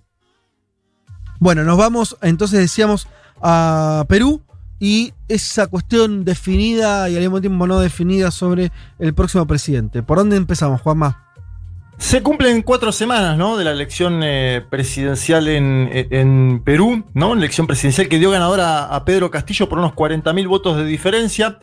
Y una promulgación presidencial que se trabó mucho este tiempo, a la par que Keiko Fujimori hablaba de un fraude en la mesa, ¿no? Eso fue lo primero Mm. que dijo.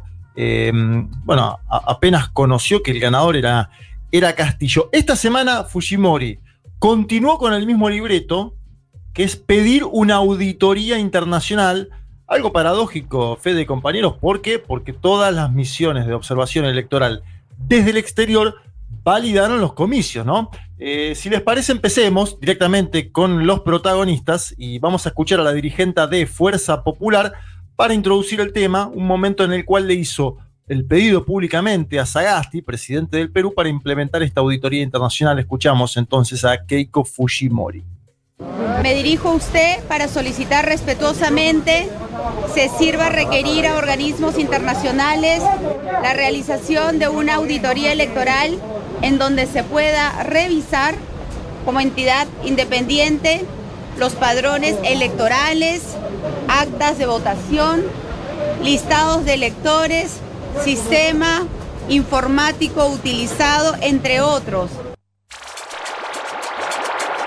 Bien, ahí estaba Fujimori. La semana pasada nosotros contamos en este mismo programa de la vuelta a escena de Vladimiro Montesinos, una especie de monje negro de la política peruana, ex asesor y ladero de Alberto Fujimori, un criminal, eh, un extorsionador que está detenido, pero que sigue operando desde la cárcel a favor del Fujimorismo. Este señor, Vladimiro Montesinos, había ofrecido un millón de dólares a cada miembro del Jurado Nacional de Elecciones para no proclamar a Pedro Castillo, así como lo escuchan. Esto fue en conversaciones telefónicas, de hecho no puede conversar con nadie y lo hacía, eh, bueno, a través de los propios teléfonos que tiene en prisión. Y esta semana apareció un nuevo audio de Montesinos donde, atención a esto, pide directamente la intervención de la CIA, estoy hablando de la Agencia de Inteligencia de los Estados Unidos de América, una de las eh, agencias de inteligencia más poderosas de este mundo, y clarito dice que hay que ir a la Embajada de Estados Unidos para intervenir el proceso electoral. Quiero que escuchemos este audio de Vladimiro Montesinos, ex asesor y ladero de Alberto Fujimori, criminal, extorsionador, que está en prisión pidiendo directamente la intervención de los Estados Unidos de América. Ellos lo que tienen que hacer es este, ir a la embajada de Estados Unidos y, hablar con el de inteligencia de la embajada, llevarle toda la documentación del fraude. Puede ir el, el marido de ella, puede ir como es, eh, como es norteamericano, puede ir a su embajada, llevar, llevar los documentos, mostrarle, dejárselos al, al de la embajada y pedirle que eso lo repitan al jefe que tienen ellos en Washington. Qué burdo igual, Bueno. ¿no? Parece medio. eh, medio. demasiado trucho todo. Bastante clarito. No, ¿sabes qué me parecía, Fede? Eh, Yo escuchándolo, yo me preguntaba cuántos de estos audios de la historia latinoamericana Sí. de los últimos 20, 30 años no hemos escuchado. Ah, totalmente. Porque, porque a este señor se lo filtran porque está en la cárcel, Claro, sí, porque sí. es un delincuente, porque Y, hace y- una y porque Estados Unidos no está, in- no está en esa también. Bueno, Porque si no claro, tampoco ahora- se filtraría, ¿no? Exacto. Ahora vamos a ir a un poquito a eso, es, es cierto. Esto de, to- esto de ir a tocar la puerta a la embajada de los Estados Unidos es una especie de patrón de la derecha latinoamericana. Claro, acá podemos escuchar el audio porque se trata de un hombre que está detenido y que intenta estorbar en la asunción del, señor Pedro Castillo. Bien, en este escenario donde hace esto Sí. Vladimiro Montesinos, una delegación de dirigentes vinculados a Fujimori se desplazó hasta Washington. Ay, con una sola, bien, lo con una intentaron. sola- con una sola misión, Sí. juntarse con Luis Almagro, ¿no? Claro. pedirle, pedirle un involucramiento en esta auditoría. Eh, y traje un audio de la prensa peruana que Pero pará, podría- pará, parate antes de eso, Sí. porque, es, porque es interesante ver. Ellos están internamente como medio perdiendo, ¿no? Claramente, y, y como esto también, eh, los apoyos y demás. Y vos decís que van a buscar a Almagro, porque claro, ellos ven que eh, Luis Almagro, al frente de la OEA, se estuvo juntando con la derecha más de derecha de la región, lo hemos contado acá, esa reunión en Miami, donde estuvo Macri. Sí, Como, pero no solo eso, se juntó Sí. con los golpistas bolivianos. A ver, Almagro. Por eso. a- Almagro cruzó cualquier límite. Sí. Eh, pero o sea que estaba bien, muchachos- este- tenía una lógica lo que fueron a hacer los fujimoristas, decir, bueno, che, Sí, claro. vamos ahí. Este este es nuestro aliado, Sí. intentaron decir, ¿no? Pero bueno, las cosas cambiaron. Luis Almagro Mm. No los atendió. Y yo traje un audio de la prensa peruana que bien podría haber sido eh, un audio de introducción a este, a este programa. Es una delegación importante porque son dos congresistas electos, dos, exmini- dos exministros del Perú, digamos, no es, no es cualquier gente la que viajó. Pero escuchemos esta crónica del papelón fujimorista en la OEA para darnos cuenta de lo que pasó. Un grupo de políticos peruanos hicieron virales en Twitter tras viralizarse el preciso momento en que trataron de ingresar a las instalaciones de la Organización de Estados Americanos. Sin embargo, su intento se vio frustrado al no recibir atención. En las imágenes se logra ver a Hernando Guerra García, legislador electo de Fuerza Popular, Norma Yarrow, congresista electa de Renovación Popular, Daniel Córdoba, ex ministro de Producción, y Jorge Montoya, congresista electo de Renovación Popular. El equipo de cuatro políticos se dirigió rumbo a la puerta principal de la OEA en Washington, D.C., ingreso por donde se reciben a los líderes de cada país. Tras subir unos cuantos escalones, encontraron la puerta cerrada. Sin embargo, en el video viral se logra ver cómo los políticos tratan de conversar con una persona al interior de la OEA, pero sin obtener una respuesta positiva, pues nadie les abrió la puerta. En tanto se logra ver a Daniel Córdoba haciendo coordinaciones vía telefónica. La curiosa escena ha causado las carcajadas de miles de internautas en redes sociales calificando el evento como bochornoso. Ah, bueno, pero claro, está Un, un papelón de dimensión. en el fondo del mar. Si vos mandás una delegación a, a Washington, al menos que, que te juntate, ¿no? Sacate una foto y no hagas este papelón de. Los, los siguió un medio de comunicación y eso está todo filmado. Eh, no, no- no pudieron ingresar. A ver, solo se juntaron el día anterior con. Se sacaron fotitos en la puerta, ¿no? Sí, pero se juntaron el día anterior con Gerardo de Icaza, que es eh, director del Departamento para la Cooperación y Observación Electoral de la OEA. Es decir, Almagro no, no los dejó tan tirados. Pero bueno, ellos buscaban la foto, ¿no? La foto con eh, el ex canciller eh, uruguayo, que es verdad que se juntó con todo el mundo, pero que bueno, ahora hasta parece ponerle un límite al fujimorismo peruano. Bueno, pero Después entonces está medio definida la cosa. Digo, si no tienen ni esto, pareciera que ya no les está quedando muchos recursos más para impedir Bueno, la llegada de Castillo. ¿O no es así? No, no, yo estoy de acuerdo con vos, pero los días van pasando. eh, Mm. Pedro Pablo Kuczynski se proclamó un 20 de junio, ya estamos en 4 de julio. A ver, hay cierta erosión también o intento de erosión hacia Castillo, ¿no? Eh, condicionarlo me parece también, es Mm. uno de los puntos. Este- esta, esta delegación convocó después una conferencia de prensa, se encontraron en un lugar semivacío, incluso una investigadora peruana llamada Francesca Manuel, pueden ver los videos, los increpó, le dijo ustedes están acá como golpistas. Bueno, en el medio de todo esto, ¿quién aparece? Aparece Juan Sebastián González, personaje que les traje el audio eh, hace, unas semanas, cuando visitó América del Sur. Juan Sebastián González es el asesor de eh, América Latina de Joe Biden, ¿no? El asesor para América Latina de Joe Biden. Habló con un medio colombiano, el, el W, fue consultado sobre la posición de los Estados Unidos de América en torno a la definición electoral en el Perú. ¿Y qué dijo González? González dijo que si Castillo ganó, ganó y punto, y que Estados Unidos va a buscar la forma de trabajar con él. Atención a este audio del máximo asesor de Joe Biden para la política latinoamericana, Juan Sebastián González. Definitivamente, el, el análisis del reporte que hizo la OEA coincidió al 100% con el trabajo del, del, de la, am, del organismo electoral peruano. Entonces, eso casi nunca pasa. Entonces aquí hay una gran confianza en el proceso. Entonces no hay otra. Si Castillo gana, esa fue la decisión del, del, del- pueblo peruano y vamos a buscar forma de trabajar con él. Esa, esa es la forma en que tenemos que trabajar y, y, y esa es la mejor forma de empujar atrás lo que ha sido un retroceso en el consenso democrático en el hemisferio, donde el- la política se ha comenzado a tratar como cero suma porque cuando uno sale del gobierno lo meten en la cárcel por cualquier razón y líderes en otra en de izquierda y derecha están cambiando las reglas de juego para favorecerse y quedarse en el poder y eso quiere decir que tenemos que responder no solo a la población en Lima pero también a la población que está en las áreas más am, más más rurales Ah, bueno, me parece que hay mucho ahí en esa declaración, ¿eh? Eh, Muchísimo, ¿sabes, muchísimo. ¿sabes lo que me parece? Lo, lo vas a resaltar vos, pero seguro, pero dijo, hay gobiernos de izquierda y de derecha que no están queriendo reconocer resultados o cambiando la regla de juego, algo así dice. Ojo eso, ¿eh? Porque ese...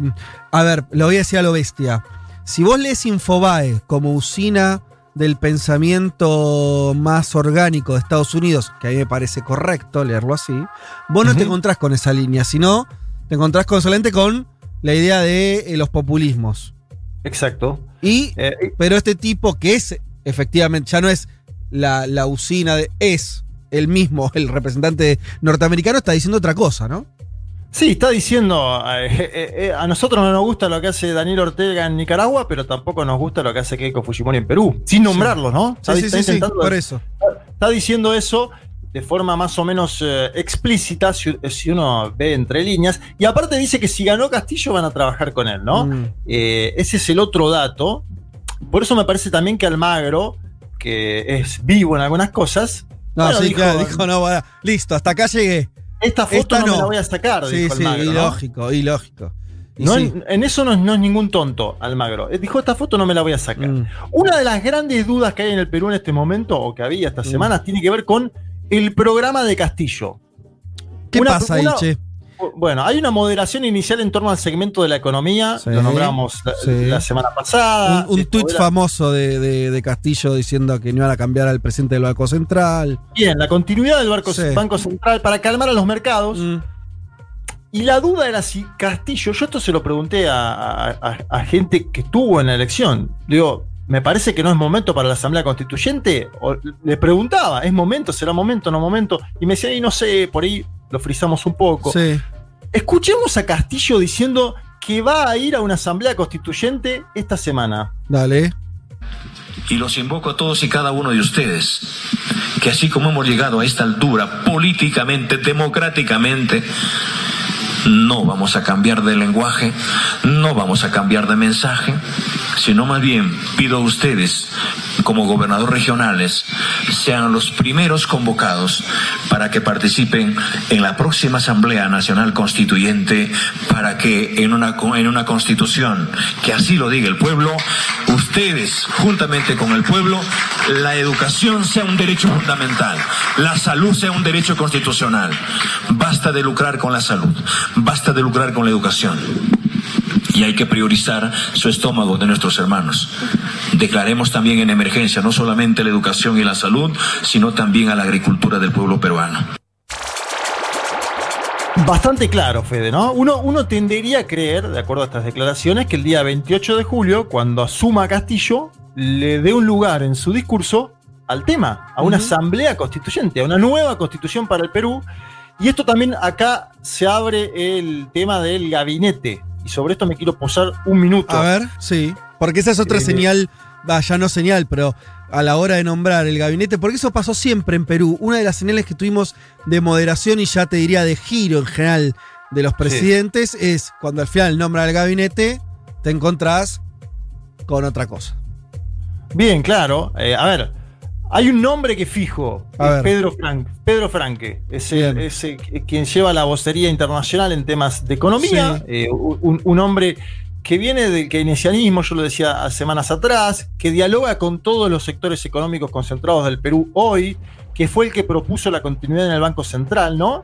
Eh, se podría decir ahí que hay una de las fichas principales. Algo, hay, hay un debate en, eh, en- en- la coalición de gobierno peruano que acaba de ganar la elección y que todavía no fue proclamada por el Jurado Nacional de Elecciones en torno a Verónica Mendoza. Porque Verónica Mendoza es propuesta por algunos sectores como primera ministra del Perú, eh, un cargo que viene a ser como eh, un jefe de gabinete de ministros, que está por encima del gabinete, ¿no? Y algunos dicen, no, esto sería empoderar mucho a Mendoza y a Juntos por el Perú, ¿no? Que además Pedro Franque viene de ahí, si bien ahora posiblemente eh, eh, esté ya en otro sector o en otro momento político. Y otro que suena, no sé si lo han visto, pero eh, hay un, un- organizador de los encuentros con el progresismo latinoamericano, se llama Carlos Jaico. Carlos Jaico suena como posible nombre para la Cancillería de ese país. Esto vamos a verlo en esta semana. Básicamente va a haber definiciones en este, eh, en este sentido. Lo que me parecía importante marcar en la columna de hoy es que la estrategia de Keiko Fujimori, como escuchamos en los audios, perdió fuerza en el plano interno. De acuerdo a esto, esto lo muestran diversos sondeos de opinión, ¿no? Ha perdido fuerza la estrategia de Fujimori de Sí. invalidar la elección, de decir que hay fraude, de ir a, a- a pedir una auditoría internacional. Esto obviamente tiene que ver también con algo que deja entrever Vladimiro Montesinos en uno de los audios de la semana pasada, que Fujimori teme por su futuro judicial, ¿no? Por su futuro, ya no político, sino por su propia libertad. Eh, Y atención al otro dato, que es que un segmento cree, al igual que sucedió en Estados Unidos de América, que sí existió fraude, pero es un segmento, diría hoy, minoritario. ¿sí? Diría minoritario. Para mí no es ni por asomo ese 49% que Fujimori conquistó en base a esa campaña de miedo que acá eh, graficamos eh, a lo largo de las semanas, este supuesto comunismo de Castillo y demás. De hecho, si escuchan a Castillo en las últimas semanas, también eh, dice, nosotros no, no somos intervencionistas de la economía, no somos chavistas, lo ha dicho así, con esas palabras, no somos chavistas, no somos comunistas. Bueno, vamos a ver ahora cómo se conforma ese gabinete, si Verónica Mendoza forma o no forma parte. Creo que ahí va a haber una señal, Fede. Sí. Eh, porque claro, Pedro Franque, los de Verónica Mendoza dicen este, este salió de nosotros y es nuestro. Pero una, una- una parte del sector económico dice a, a Franque lo podríamos, entre comillas, controlar. Claro. Eh, yo no sé, yo creo que es, un- es un tipo con un perfil más keynesianista eh, que, que no sé si va a ser tan controlable por el poder, por el poder No, pero, económico. pero, pero creo que eh, si lo leyéramos, tenemos que decir que es para el escenario peruano de manejo de la economía de los últimos 20 años, es una ruptura. No radical, pero ruptura, ¿no es cierto? Así lo Sí. podríamos enfocar de alguna manera. Un heterodoxo en un lugar donde siempre hubo, hasta ahora, más línea ortodoxa. Esa es la palabra, heterodoxo. Y, y yo cuando le consultaba a fuentes peruanas, le decía, che, acá se dice que es casi, viste, un aperturista total, Banco Mundial. Me decía, bueno, mejor que escriban eso, me decían en Perú. Claro, Mejor, claro, Que, que- me- mejor que escriban eso. Sí. Ahora, O sea, esa, hay- esa es la parte económica. Y la parte política todavía hay más misterio, por lo que decís. A ver, hay que ver la Verónica Mendoza y la famosa constituyente. ¿De qué manera? Porque ya lo charlamos acá. eh, no es fácil convocar una constituyente con las reglas que tiene hoy eso en Perú. Sí, y no es fácil Con, la- con- convocarla. con los números que tiene hoy el gobierno, que va a tener el gobierno de Castillo, que son, no, no- no es de una mayoría holgada dentro del Congreso.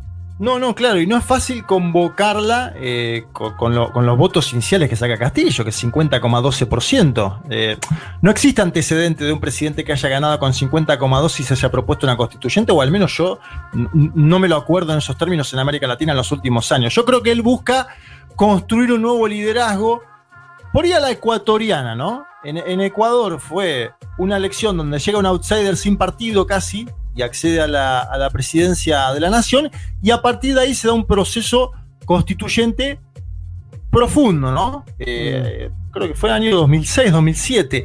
Eh, me parece que Castillo mira esa experiencia, ¿sí? Mira esa experiencia, la experiencia boliviana. Habrá que ver. A mí me asombra que siga planteando lo de la constituyente de forma tan fuerte. Yo no sé si esto es una moneda de cambio, una negociación, pero me asombra que lo siga planteando de forma, y cada vez que lo escucho lo plantea, Fede. Es decir, hay algo ahí que, eh, un intento, ¿no? Un intento de que salga, que se haga, porque también las transformaciones profundas, sabemos en América Latina, se deben hacer con un cambio estructural del Estado, ¿no? Creo que eso también es parte de lo que Castillo lee de la experiencia peruana de los últimos 30, 40 años, y para no estar tan sujeto él, me parece, a estos vaivenes del mercado, a lo que digan los eh, factores de, de- de poder eh, empírico. En el Perú me parece que ahí hay algo, eh, bueno, que, va a seguir buscando, ¿no? La, constituyente habrá que ver su discurso el día 28 de julio. Antes del 28, te diría más, antes del 15 tiene que ser proclamado por el Jurado Nacional de Elecciones.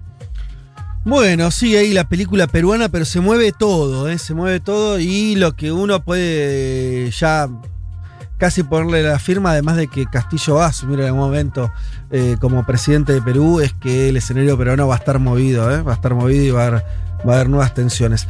Bueno, apenas pasadas de las 3 de la tarde, tenemos que decir que... ¡Se fue!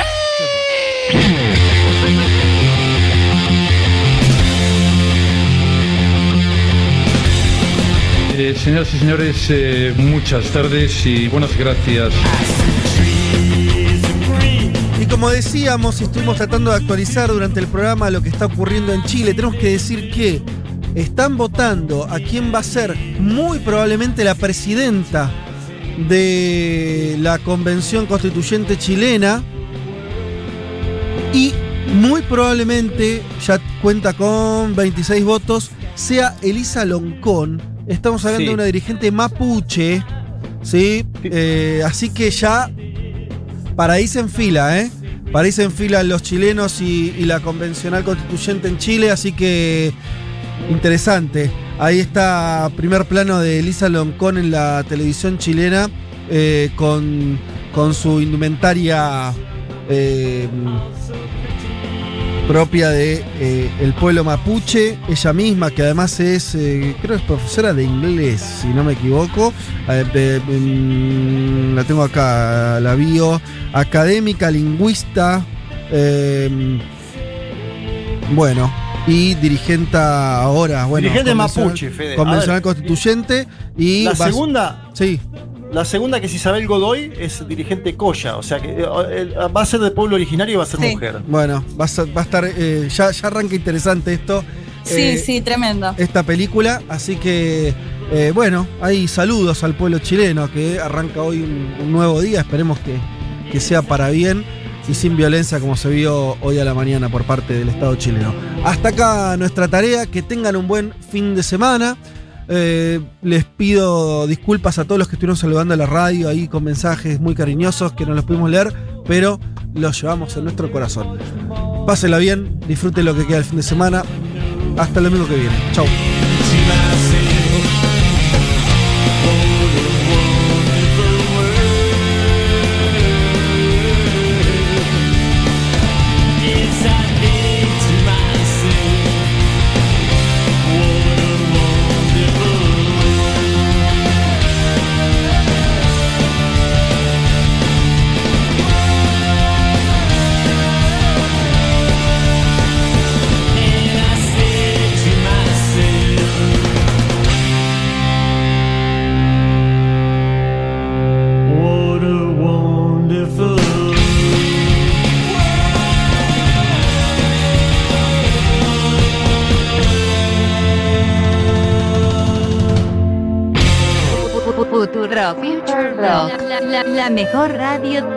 Los próximos 270 años.